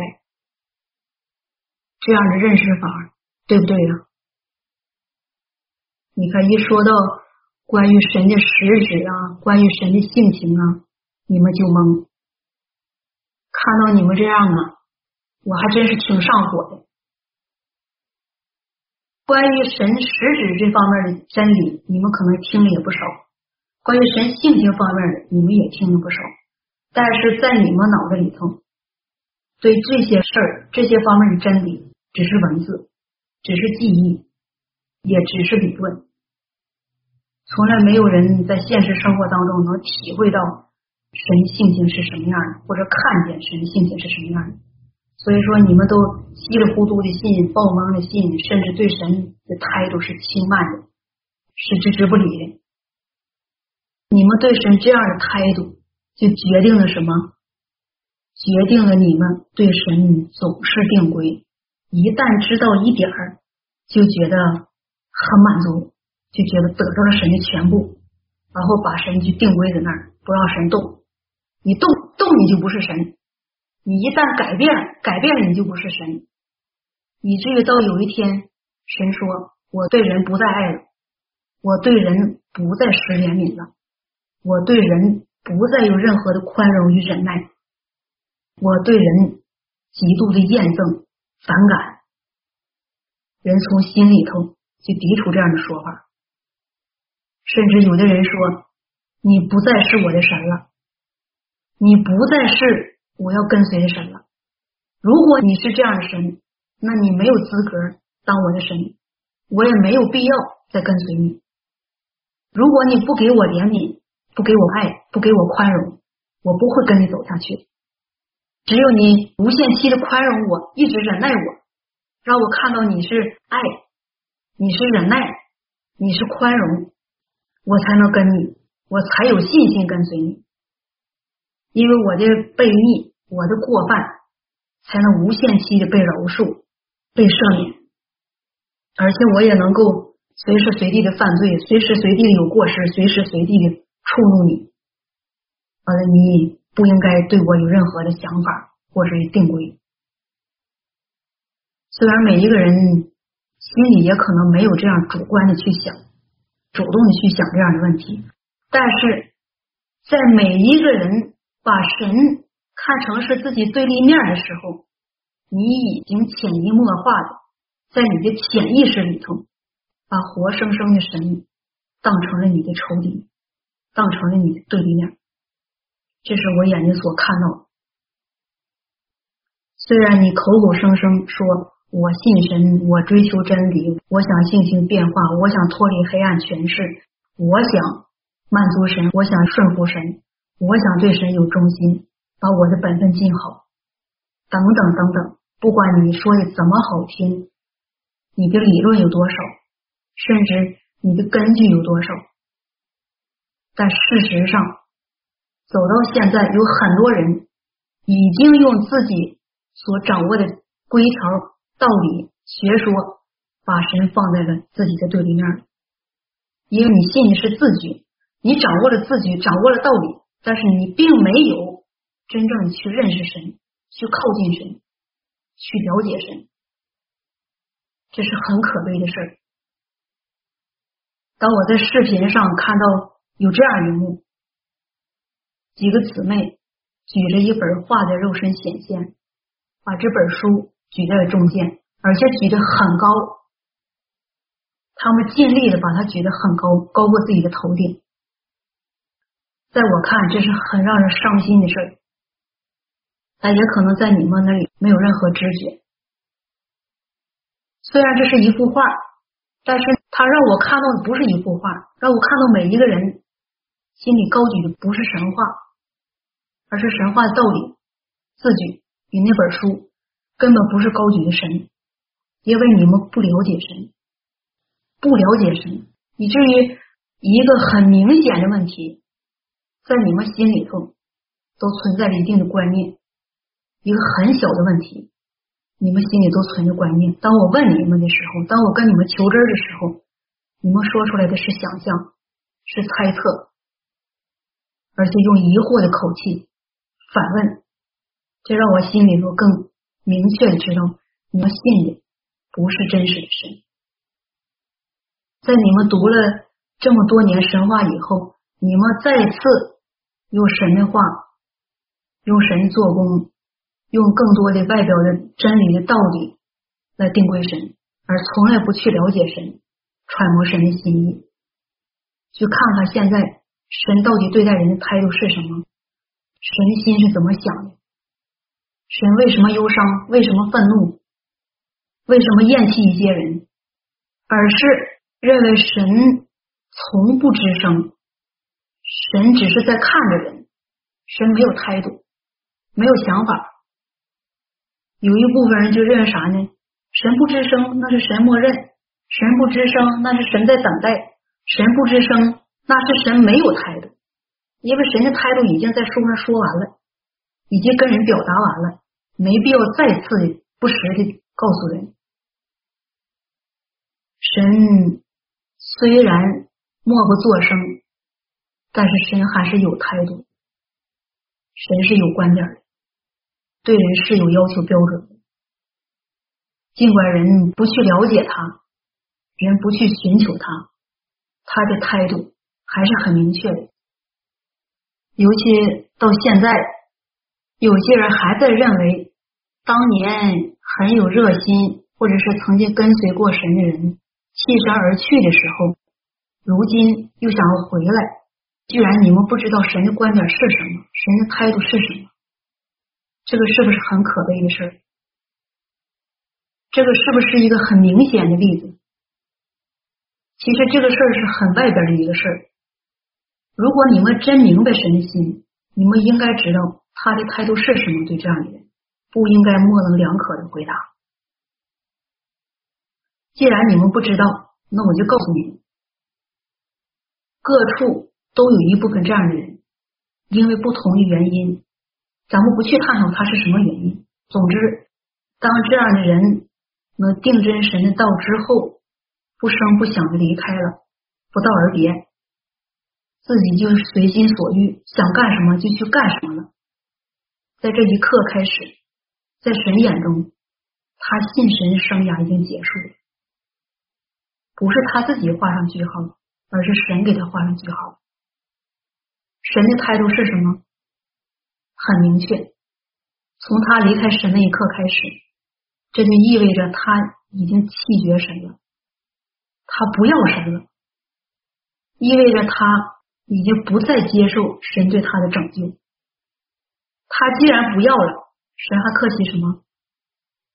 而且，当他定义要离开神的时候，他有这样的态度、这样的想法的时候，他就已经。触怒了神的性情，尽管他没有暴跳如雷去指着神骂，尽管他没有什么过格的恶劣的行为，尽管他心里在想，如果有一天当我在外头玩够了，当我还需要神的时候，我还会回来；或者当神呼召我的时候，我还会回来；或者是他说，当我在外面受伤的时候。当我看到外边世界太黑暗的时候，太邪恶的时候，我不想顺流而下的时候，我会回来找神。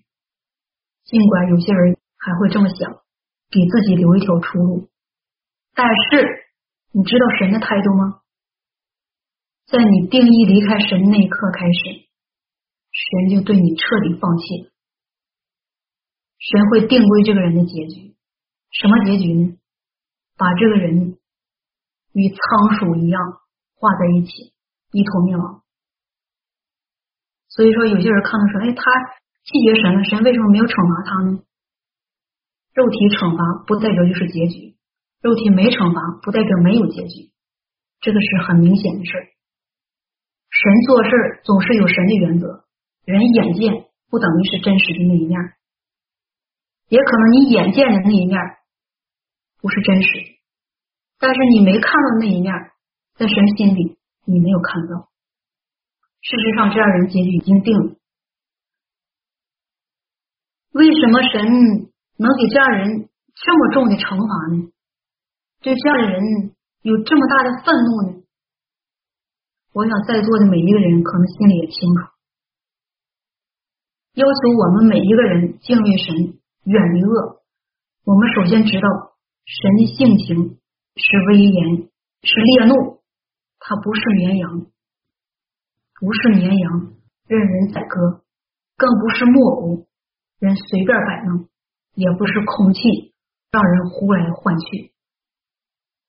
如果你真实相信神的存在，你应该有敬畏神的心，因为神的性情当中，他的实质是什么呢？就是你不能触怒他，你不能触怒他，这个触怒。有可能是一句话，有可能是一个想法，有可能是一种恶劣的行为，也有可能是一种很温和的行为，是一种在人看，在人的道德伦理上能通得过的一种行为，或者是一种学说、一种理论。但是你一旦触怒神，你的机会就没有了，你的结局就来了。这个是很可怕的事儿。如果你。不了解神的不可触犯，你可能不怕神，你不知道怎么敬畏神，你不知道怎么着手自己遵行神的道，敬畏神，远离恶。但是，一旦你心里有意识，能意识到神的不可触犯，那我想你就会知道怎么做，敬畏神，远离恶，是不是这样？是。有些事儿不是说。需要你明白多少真理，需要你经历多少试炼，或者是经历多少管教之后才能做到，而是看你这个人的心是一个什么样的性质，这个很重要，很关键。所以说，一部分气绝神、离开神的人，他们正好触怒了神这方面的性情。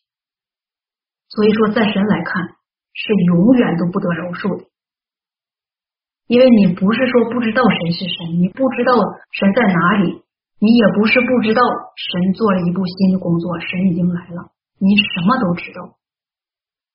你不是在受迷惑的情况下，也不是在朦胧的状态下，更不是在受蒙蔽的情况下，而是在你自己意识、头脑清醒的情况下。就是选择要离开神，这样的一个状态，这样的一个情形，让你触怒了神的性情。这一个触怒，带来了一个不可收拾的结局。这个是不是很可怕？带来一个这样的结局，人不认识神，人还以为啥呢？没事，神在那翘首还巴望我呢，还等着我回来呢。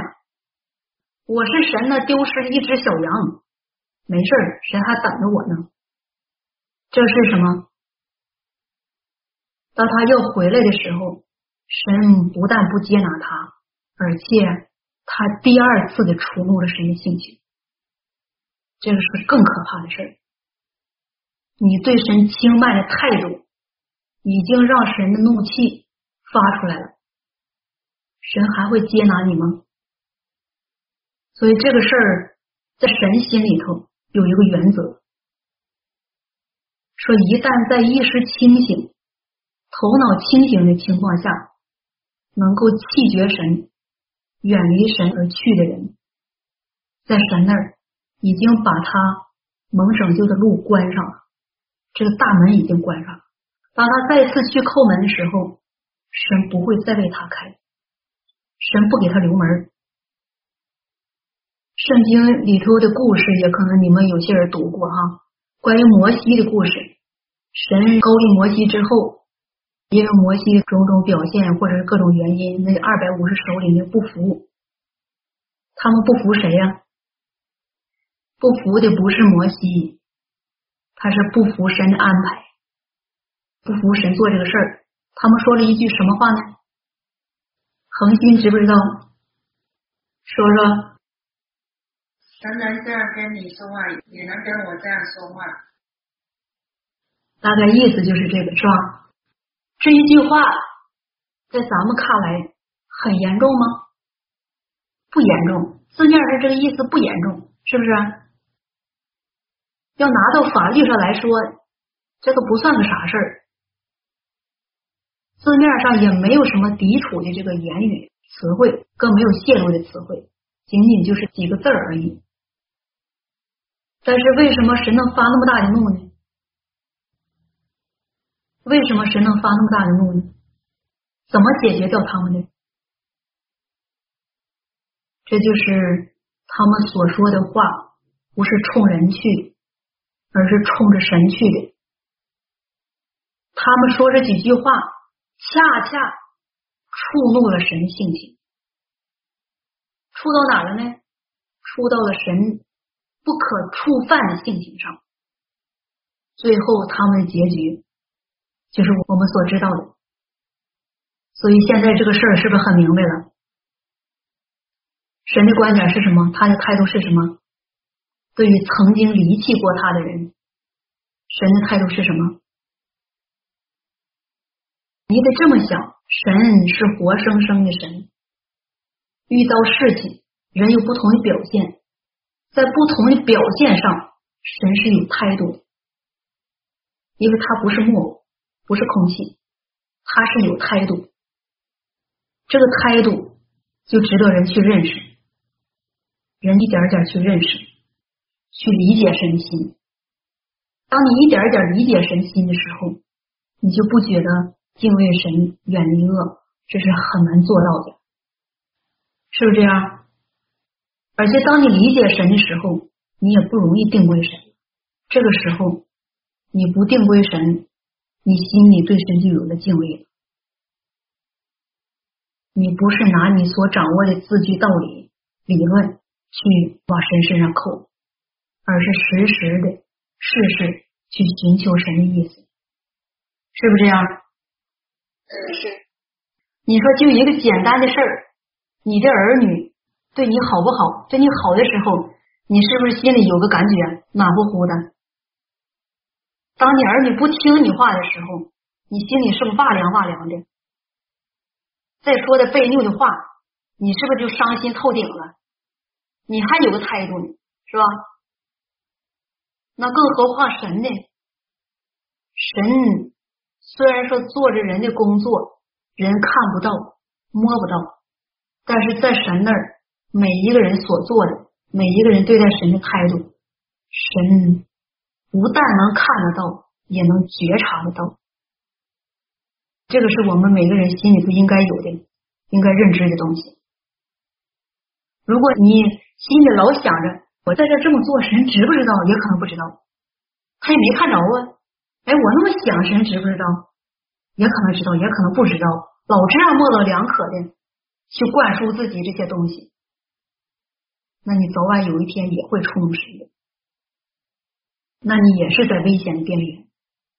所以我看见有些人信这么多年，也没得到真理实际，更不明白神的心意，更没啥任何的长进。几年过后，说交通交通吧，这几年有什么长进没有？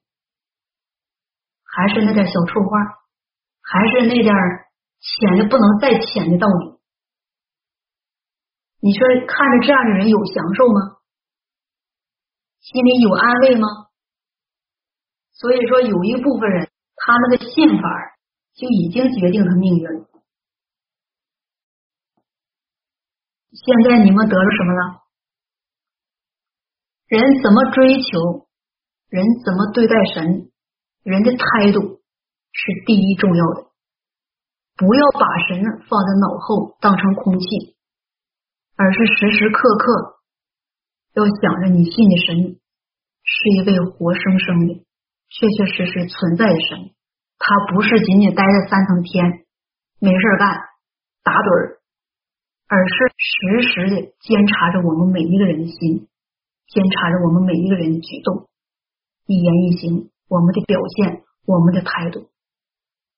无论你愿不愿意把自己交在神面前，事实上，你的所有的行为都在神的面前，在接受着神的检查。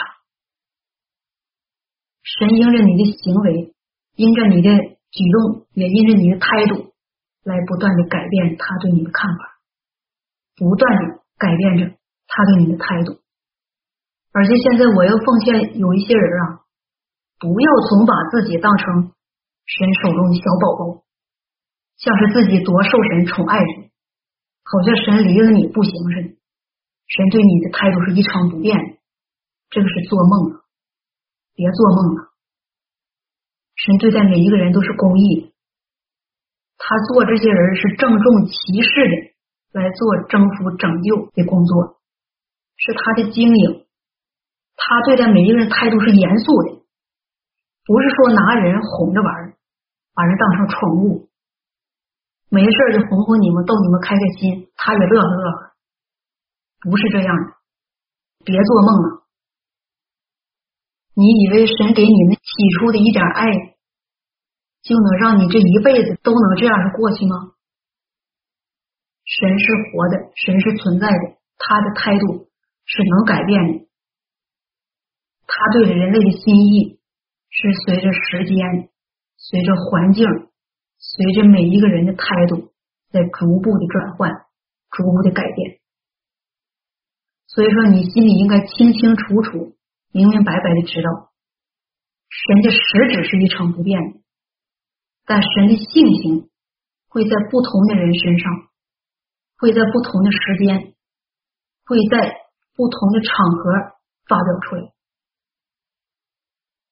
也可能你看这个事儿不是很严重，你用你的观念来衡量，神应该这么做。但是有些事儿是恰恰相反的，在你不知不觉用你的观念来衡量神的时候，你已经触怒神，因为神绝对不会像你那么想象的做，也绝对不会像你说的那么去对待这个事儿。所以我还是提醒你，小心谨慎。跟随神，遵行神的道，敬畏神，远离恶。当对待神的心意、神的态度的时候，一定要定准，一定要找明白的人交通，一定要认真的去寻求，别把你信的神当成玩偶，随意论断，随意下结论，随意用轻慢的态度去对待，那不是你的神。你的神拯救你，又定归你的结局。无论给你怜悯也好，宽容也好，对你施行审判刑罚也好，他对待你的态度不是一成不变的。你不要因为一次享受到神某一方面的性情的时候，就一次而永远的定归神。不要信死神，而信活神。记住了吧？记住了。有些话虽然是很实际，也很真实，但是出于我现在的观点，我不想让你们太多的人心里头好像感到太多的苍凉，感受到太多的失望，而是希望你们还是能够用爱神的心，能够用尊重神的态度去走以下的路，不要稀里糊涂的对待这个事儿。而是把这个事儿当成一个最大的事儿来对待，把这个事儿放在心上，不要只挂在嘴上，因为这个事儿是致命的事儿，也是决定你命运的事儿。别把这事儿当成玩笑，当成儿戏。今天跟你们唠这些呢，你们心里头明白了哪些东西没有？对我说的这些，你们还有哪些疑问呢？没有，没有疑问。没有疑问哈。这些话题虽然说是有一点儿新，好像离你们的观点、离你们平时追求有点距离，但是我想要你们交通一段时间，你们可能对我所说的这些话，可能有一个共同的认知，不可能是像今天一听完之后马上就明白，是吧？因为有些话题挺新，有些话题呢是你们从来没想过的，但是我不想用这些话，好像给你们带来任何负担。但是我今天想说的目的是啥呢？不是吓唬你们，也不是说用这种方式来对付你们，而是让你们明白事实真相。因为神跟人之间毕竟有距离，人虽然信神了，但是人从来不了解神，人不知道神的态度，而且人也没有去那么热心关心神的态度，而是自己一味的去那么信那么走，对这个事儿稀里糊涂的。所以说，我觉得很有必要跟你们说清楚一些事儿，让你们知道你们信神是一位什么样的神，他心里在想什么，他的态度是什么。你们这样做，离他要求的距离有多远，离他要求的标准有多远距离。然后呢，让你们每一个人心里头都有一个衡量的尺度吧，知道自己在这条路上收获了多少，还有多少东西你们自己还没有得到。还有什么样的领域你们根本就没有介入过？平时只是你们自己在一起交通，讲一些人平时常说的，这个领域范围很窄，是吧？很窄，与神的心意与神对人要求那个范围有距离，有误差。所以说，我不希望你们越走越远，背离神的道，越走越远。就把神现有这些话呢当成崇拜的对象，其实呢，神在你们心中根本就没有地位，神也从来没得到过你们的心，只不过是仅此而已。但至于说有些人认为很难，这也是实话，是有点难。因为如果是让人尽本分，让人去做，让人去卖力，让人做人能达到的。这都是人类范围领域里的东西，但是一涉及到神的心意，这个当然对任何人来说，一听到这些话、这些事儿都是很难的。我有个问题想问，刚才说到出发神的性情这一方面，谈到论断神跟定规神嘛，那这一方面我不太透亮，能不能交通？我说完了。论断神跟什么？定规神，这个是你们常常犯的毛病。论断神定规神这方面的这个问题，咱们先搁这儿，今天就不交通了。你们各处把这个题目记下来，也都揣摩揣摩，看看在自己日常实行生活当中涉没涉及过这样的问题，或者是你们对这方面的问题有没有什么看见、有认识？你们先交通交通，剩下韩国这些弟兄姊妹，你们有没有什么问题？对今天所交通的，这边讲韩语的韩国新人说，他们就怕被淘汰，不能达到被成全。那不能淘汰人，不是随便淘汰的。你以为就说几句严厉的话就给淘汰了？不是，神会给人机会的。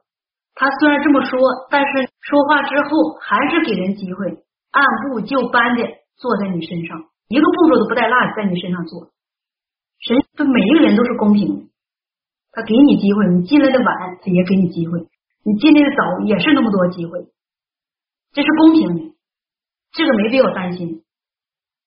对每一个人做工的步骤都是这样的，清楚了吧？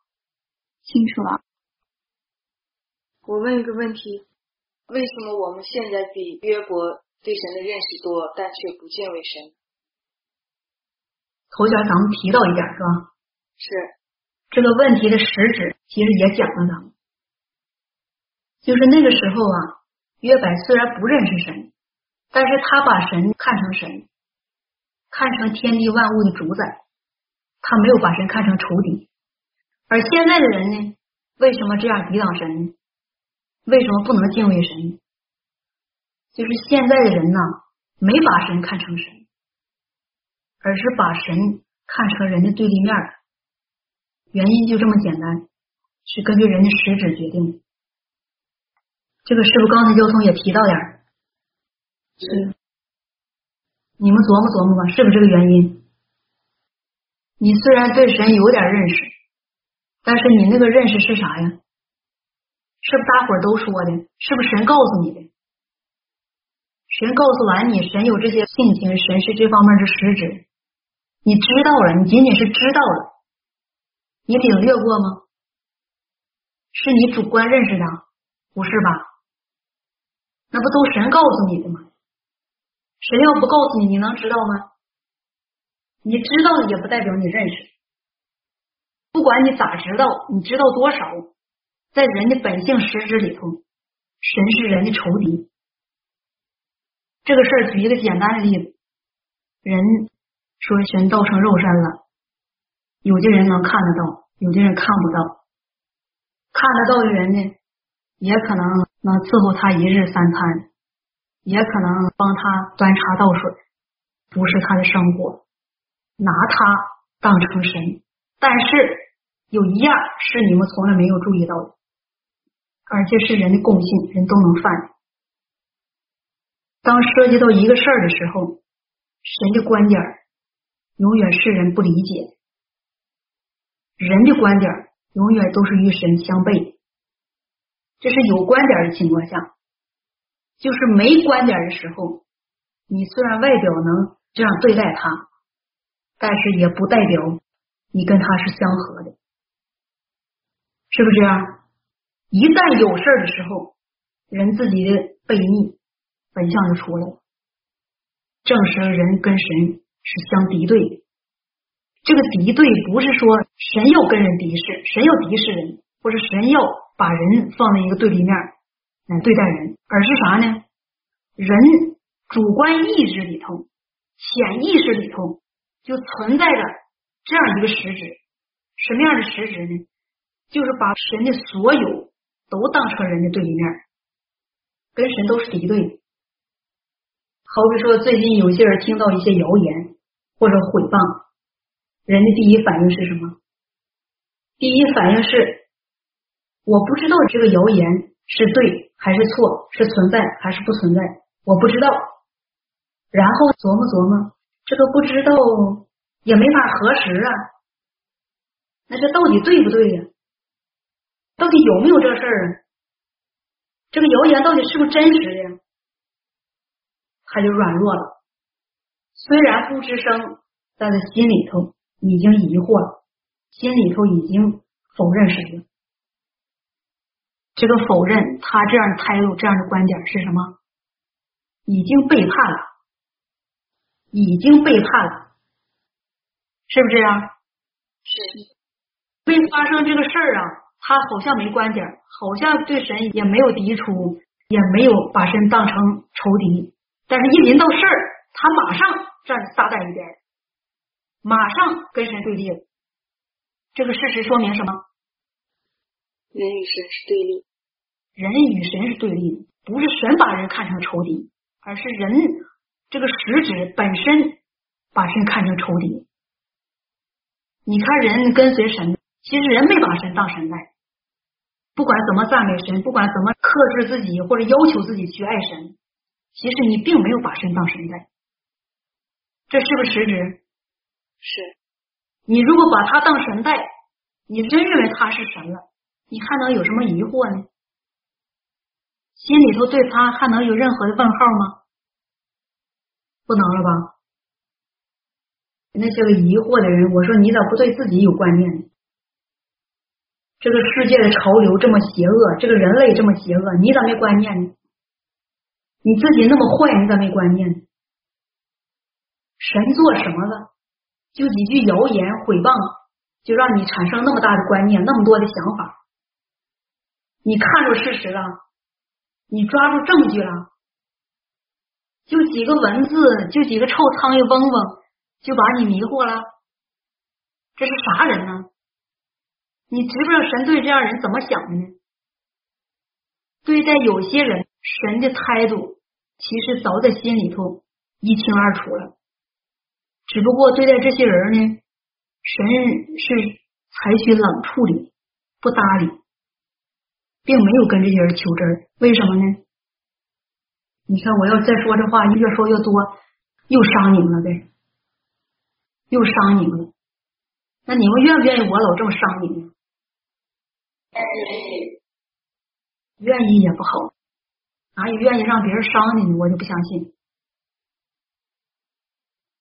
我老这么伤你们，老揭你们伤疤，会不会影响你们心里头高大的神的形象啊？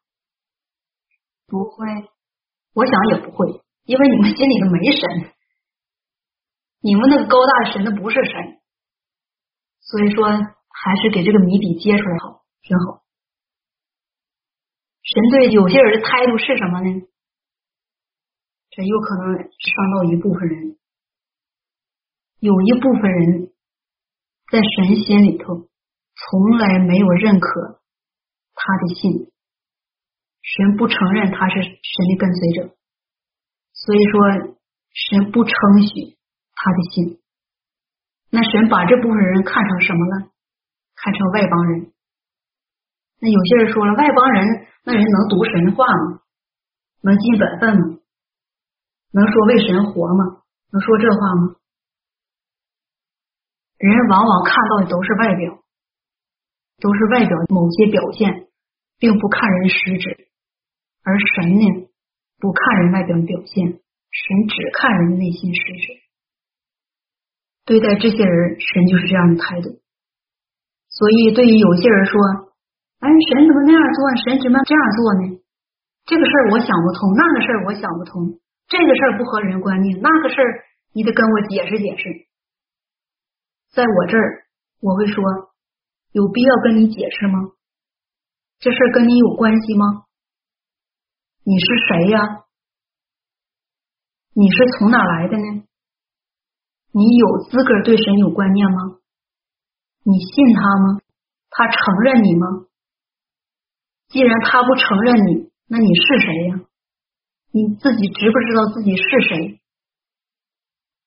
你都不知道自己是谁，你还有资格要求什么？这话你们听着是不是挺噎脖子呢？又伤你们心了，是吧？但是让你们伤心的这些话呀，都是实话。虽然你们不愿意听或者不愿意接受，但这都是事实。因为做这一步工作是神来做，你又不关心神的心意，不关心神的态度，不了解神的实质与性情，那最终亏损的是你自己。你们也别怪我说话难听，也别怪我说话冷了你们的心。我说的都是事实，我不想骗你们，我也不想打击你们。但是这些话之外，我还是希望你们能够遵行神的道。不要偏离正道。神无论让人做什么、怎么做，都是希望人能走正道。但是如果你不按照神的话去行，不遵守他的道，那无疑你就是在背拗神，你是偏离正道。所以我觉得很有必要把有些事儿跟你们说清楚，让你们信的明明白白，走的清清楚楚，别稀里糊涂的。让你们明确的知道神的态度、神的心意，神是怎么给你机会，怎么成全你的，以什么样的方式来定规你的结局。即便到有一天你没走上去，那我说我已经没有责任，因为好多话已经跟你说清楚了。至于你自己怎么对待自己的结局，这个事儿就完全取决于你了。神对待每一个人的结局都是一个态度，他用他的方式来衡量，用他的方式来做，这个是不容置疑的。所以有些人担心是没必要的。这下你们放心了吧？那有些人担不担心说：“哎呀，那神说他都不爱我们了，那我们还能活下去了吗？那我们以后怎么活呀？我们以后没有神爱的看顾，没有神的爱。”给我们，那我们老犯罪，老背逆神，那不完了吗？这是不是拗解呀？是，这你就又误会神了。跟你说这些个，也不是说神的实质就变了，神没变，而是人不了解神。这话明白了吧？明白。那你们还有担心吗？没有，没担心就妥了。今天就唠到这儿吧。以后你们有什么不明白的，你们自己再慢慢交通。如果需要我交通呢，我就再跟你们唠唠，说说。你们说点心里话，我也跟你们说心里话。还有一个问题，能不能问？嗯，问吧。这儿有个问题说，之前我也放弃过神跑世界，但当时我只跟随神一年，对神没什么认识。请问我现在能否继续跟随呢？神是否定规我的结局了呢？对于这样的人吧，神不是说千篇一律用一种方式来对待每一个人，神会根据你的情况来酌情来处理这样的事儿，到底最后结局是什么样。所以说，你只要感觉神还能拯救你，感觉神的恩待或者怜悯。还在你身上能看得见，那你就继续追求，没错。